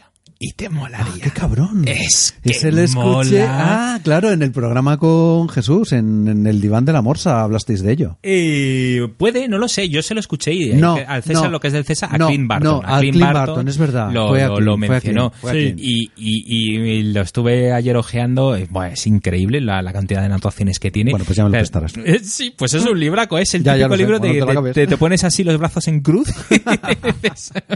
uno en cada lado y de madre mía, ¿qué es esto? Y bueno, pues eh, y, y para daros envidia, pues fui a la Gamer G y, y- y gané una cesta de juego de mesa. Bueno, que pensaba yo que era una cesta de juegos de mesa, pero realmente era un juego de mesa súper pesado. Se llama Portal Morzo. ¿Suena? ¿Te suena a ti, Juan Luis? El Sí, Portal sí, me Morzo? suena. Sí, sí. Uno que es un Tower Es- Defense. Sí, Tower Defense con dados. No lo he jugado todavía, pero allí me llegó a casita. Yo más ilusionado, digo, madre mía. ¿Ya te ha llegado la cesta entonces? Sí, pues, el juego es este, Ah. es un juego, ¿sabes? Que, eh, pero vamos, eh, encantado. Ya Qué ves, guay. una vez que me meto en un sorteo, que me toque, el Bueno, próximo pues eso, es... eso me recuerda que, que Dios da pan al que no tiene dientes. Ajá. Y a mí me ha tocado un iPhone 8. Joder, joder, macho, yo no puedo ir a mi mujer, me ha tocado un juego de mesa Joder. y a ti te toca un iPhone 8. Que no lo quiero para nada. Pues nada, Bueno, sí, para nada no, para venderlo, pero Chicos. vaya que... hay un iPhone 8 en venta. Manda narices, tío. Bueno, bueno, bueno. Y, y ¿querías mencionar una última cosa, Juan Luis? Sí, bueno, a, a ver, ya sabes que la guerra de los 30 años es una de mis eh, guerras fetiche que me gusta Sí, mucho. Sí, sí. Y hace un tiempo salió un, un- un libro que narraba la, la primera mitad de la guerra de los 30 años, ¿vale? Las, todas las batallas y tal. Y acaba de salir la segunda parte, ¿vale? Desde Winstock hasta el final de la guerra. ¿Y cómo se llama el libro? El libro se llama eh, Batallas de, de- de guerra de los 30 años, la segunda parte, ¿vale? Desde Winstock, que es la batalla de Winstock, hasta el final, que, bueno, pues pues decir que, que es, que es la última o prácticamente la última. Vale. Y Ahora ese- mismo no recuerdo la Pero ya lo tienes, ¿no? Sí, sí. ¿O lo estás esperando? Sí, sí, lo tengo, lo tengo. Tengo que acabar el de los indios, cuando acabe el de los indios voy con ¿A ti este. te da tiempo a leer, Sergio? ¿O con todo lo que Eh, no. tienes? A mí es que cuando hablo con ellos es como, ajá, ajá. No, no, tengo muchos libros, tengo muchos libros. La verdad es que me gusta mucho la historia militar y ya te digo, suscrito a Despertaferro y cada vez que puedo pasar por la sección de historia Ya está ahí, eh, claro. en los grandes almacenes me paso, pero pero bueno, arañando el tiempo. Ahora estoy con alguno por ahí, pero bueno. William Guthrie. Ok, pues lo ponemos en la lista, ¿no? Eh, estamos haciendo vuestra lista de Navidad, niños, ya sabéis, a entrar en nuestros enlaces, que nos deja algo de pasta. de- Exactamente. Eh, a Sergio entráis en el Patreon, ¿no? Es... Sí, sí, Eh, hay página de Patreon. y además sorteas juegos, me parece. Llevo ya un montón de meses ya. Ya hace en septiembre, ha hecho dos años creo, que Mm. estaba ya el mecenazgo este a través de la web de Patreon. Y siempre sorteando juegos para todos los mecenas que apoyan el proyecto, claro que sí. Como siempre dijo, eh, sorteo de menor valor y juego de mayor valor. Ahí está. Y nosotros, pues le- a los que vienen aquí les damos galletitas. Eso es. Sorteo no, galletitas. Y, y whisky. Muy bien, chicos. Pues eh, me lo he pasado muy bien. Eh, Sergio, eh, me parece que tienes algo de tiempo libre, o sea que ahora nos vamos a tomar algo allí al, al bar de aquí al lado que tienen unas berenjenas con, miel. que lo flipas. Que, que alucinas. Menos mal que esto no es en directo. No lo escucha mi mujer. Ni, ni en diferido tampoco lo va a escuchar. bueno, pues Ahí, ahí, que te sueltas, cuidado. Ponme Y- otra copa. Y de verdad, eh, un placer tenerte. Muchas gracias. Eh, chicos, acordaros la primera mm, Bellotacón. Bellotacón. Que vengáis a Extremadura, que no mordemos, como... Y te deseamos, de verdad, la mejor de las suertes para que funcione bien el Bellotacón y el año que viene estemos hablando del segundo Bellotacón internacional, que empieza a venir gente mm, De fuera. de fuera, que no se vayan, no os vayáis a Essen, tíos, iros a Badajoz, que está muchísimo más cerca, se come mejor, probablemente. Eh, Bueno, seguro. Seguro. Vamos, No, mejor, eh, sal- salchicha contra jamón. En fin, que, que yo creo que hay que, hay animar mucho a todos para... Y que yo sé que en grandes ciudades o en sitios hay clubes, la gente puede jugar allí, pero pero bueno, que hay que hay que hay que salir de la cueva, hombre, hay que apoyar esta serie de proyectos, no porque la haya hecho yo, sino hombre, porque creo que lo más importante ya no es que vayas allí a echar unas partidas, que las puedes echar en tu club, No, sino no, también perdona. hacer Pre- comunidad y hacer Precisamente amigos. para alguien que le echa los huevos que le has echado tú para organizar esto, mm, pues, pues claro que hay que apoyarte. O sea, Sí, pero... pero bueno, que es importante también que nos juntemos todos, hombre, y que hagamos un- una cita de referencia. A mí es la parte que más que sea allí en Badajoz. Y, Mm. De hecho, tenemos una, Sí. una. O sea, porque siempre luego llegas y al final siempre eh, hay mucha tendencia cuando vais a festivales que se juntan los amigos. Mm, Se me dice, pero ¿tú para qué has venido? Porque al final son mesas cerradas, a lo mejor entra uno, entra otro, pero, pero al final siempre juegas con los conocidos. Entonces, bueno, eh, se va a organizar también una, una, una comida en la que vamos a estar todos allí y, y bueno, eh, Hostias, tío, no, la comida esa va aparte, ¿vale? No quiero engañar a nadie. No, está, va no fuera está- de precio. no está incluido en el precio. Pero se hace un, un catering, una comida en la que vamos a estar, ya vamos a tener bastante tiempo para estar sentados, entonces vamos a estar de pie y vamos a poder charlar y no con el de No, la mucho, derecha, con el de la mucho- izquierda. mucho mejor, efectivamente. Claro, no con el de la derecha con el izquierda, en una mesa que larga que estás hablando con el derecho, con el de la izquierda, con el, con el que tienes enfrente, sino que un catering en el que tú puedes hablar con quien quieras y bueno, y, y que todos hablemos y que todos nos conozcamos y que cada vez, pues bueno, pues seamos más los que nos acerquemos allí a Badajoz. Y hombre, qué fácil, yo sé que es fácil eh, quedarse en el club y que es fácil, pues bueno, echar tu partida con tus amigos, pero bueno, que vengáis aquí porque seguro que no vais a arrepentir, porque estoy Bueno. poniendo todo la carne en el asador para que así Lo sea. vamos a pasar muy bien. Y que hombre, qué fácil apoyar una convención que es muy grande y que sabes que vas a tener... Y vamos a dar una paliza a esos mindundis del Club Dragón. Por ejemplo, se me ocurre así como para pinchar un No, poco y, y azuzar que se jueguen unos contra Tengo otros. que y agradecer tal. a Cruz Dragón, yo ya hice una visita allí, nos enseñaron muy gustosamente allí el club y no, no, hace ya tiempo. De hecho, Pero hace- qué hace- diplomático que es. es no, que es hace, que hace, dos navida- hace dos navidades, precisamente. Fue el 26 de diciembre, creo, o el 20... por- Se llama Club Dragón, pero era Club Salamandra. Esto, algo así. Club porque- Lagartija. pero vamos. yo espero que, yo, yo espero de que, igual que Afganistán eh, se sacudía el avispero, espero que un programa así sacuda el avispero del Club. Dragón. Y vayáis todos para allá para defender el honor de, Lo del deseamos. club. Pues muy bien, chicos. Pues aquí lo dejamos y por mi parte, adiós. Venga, hasta el año que viene. Hasta luego. Hasta luego.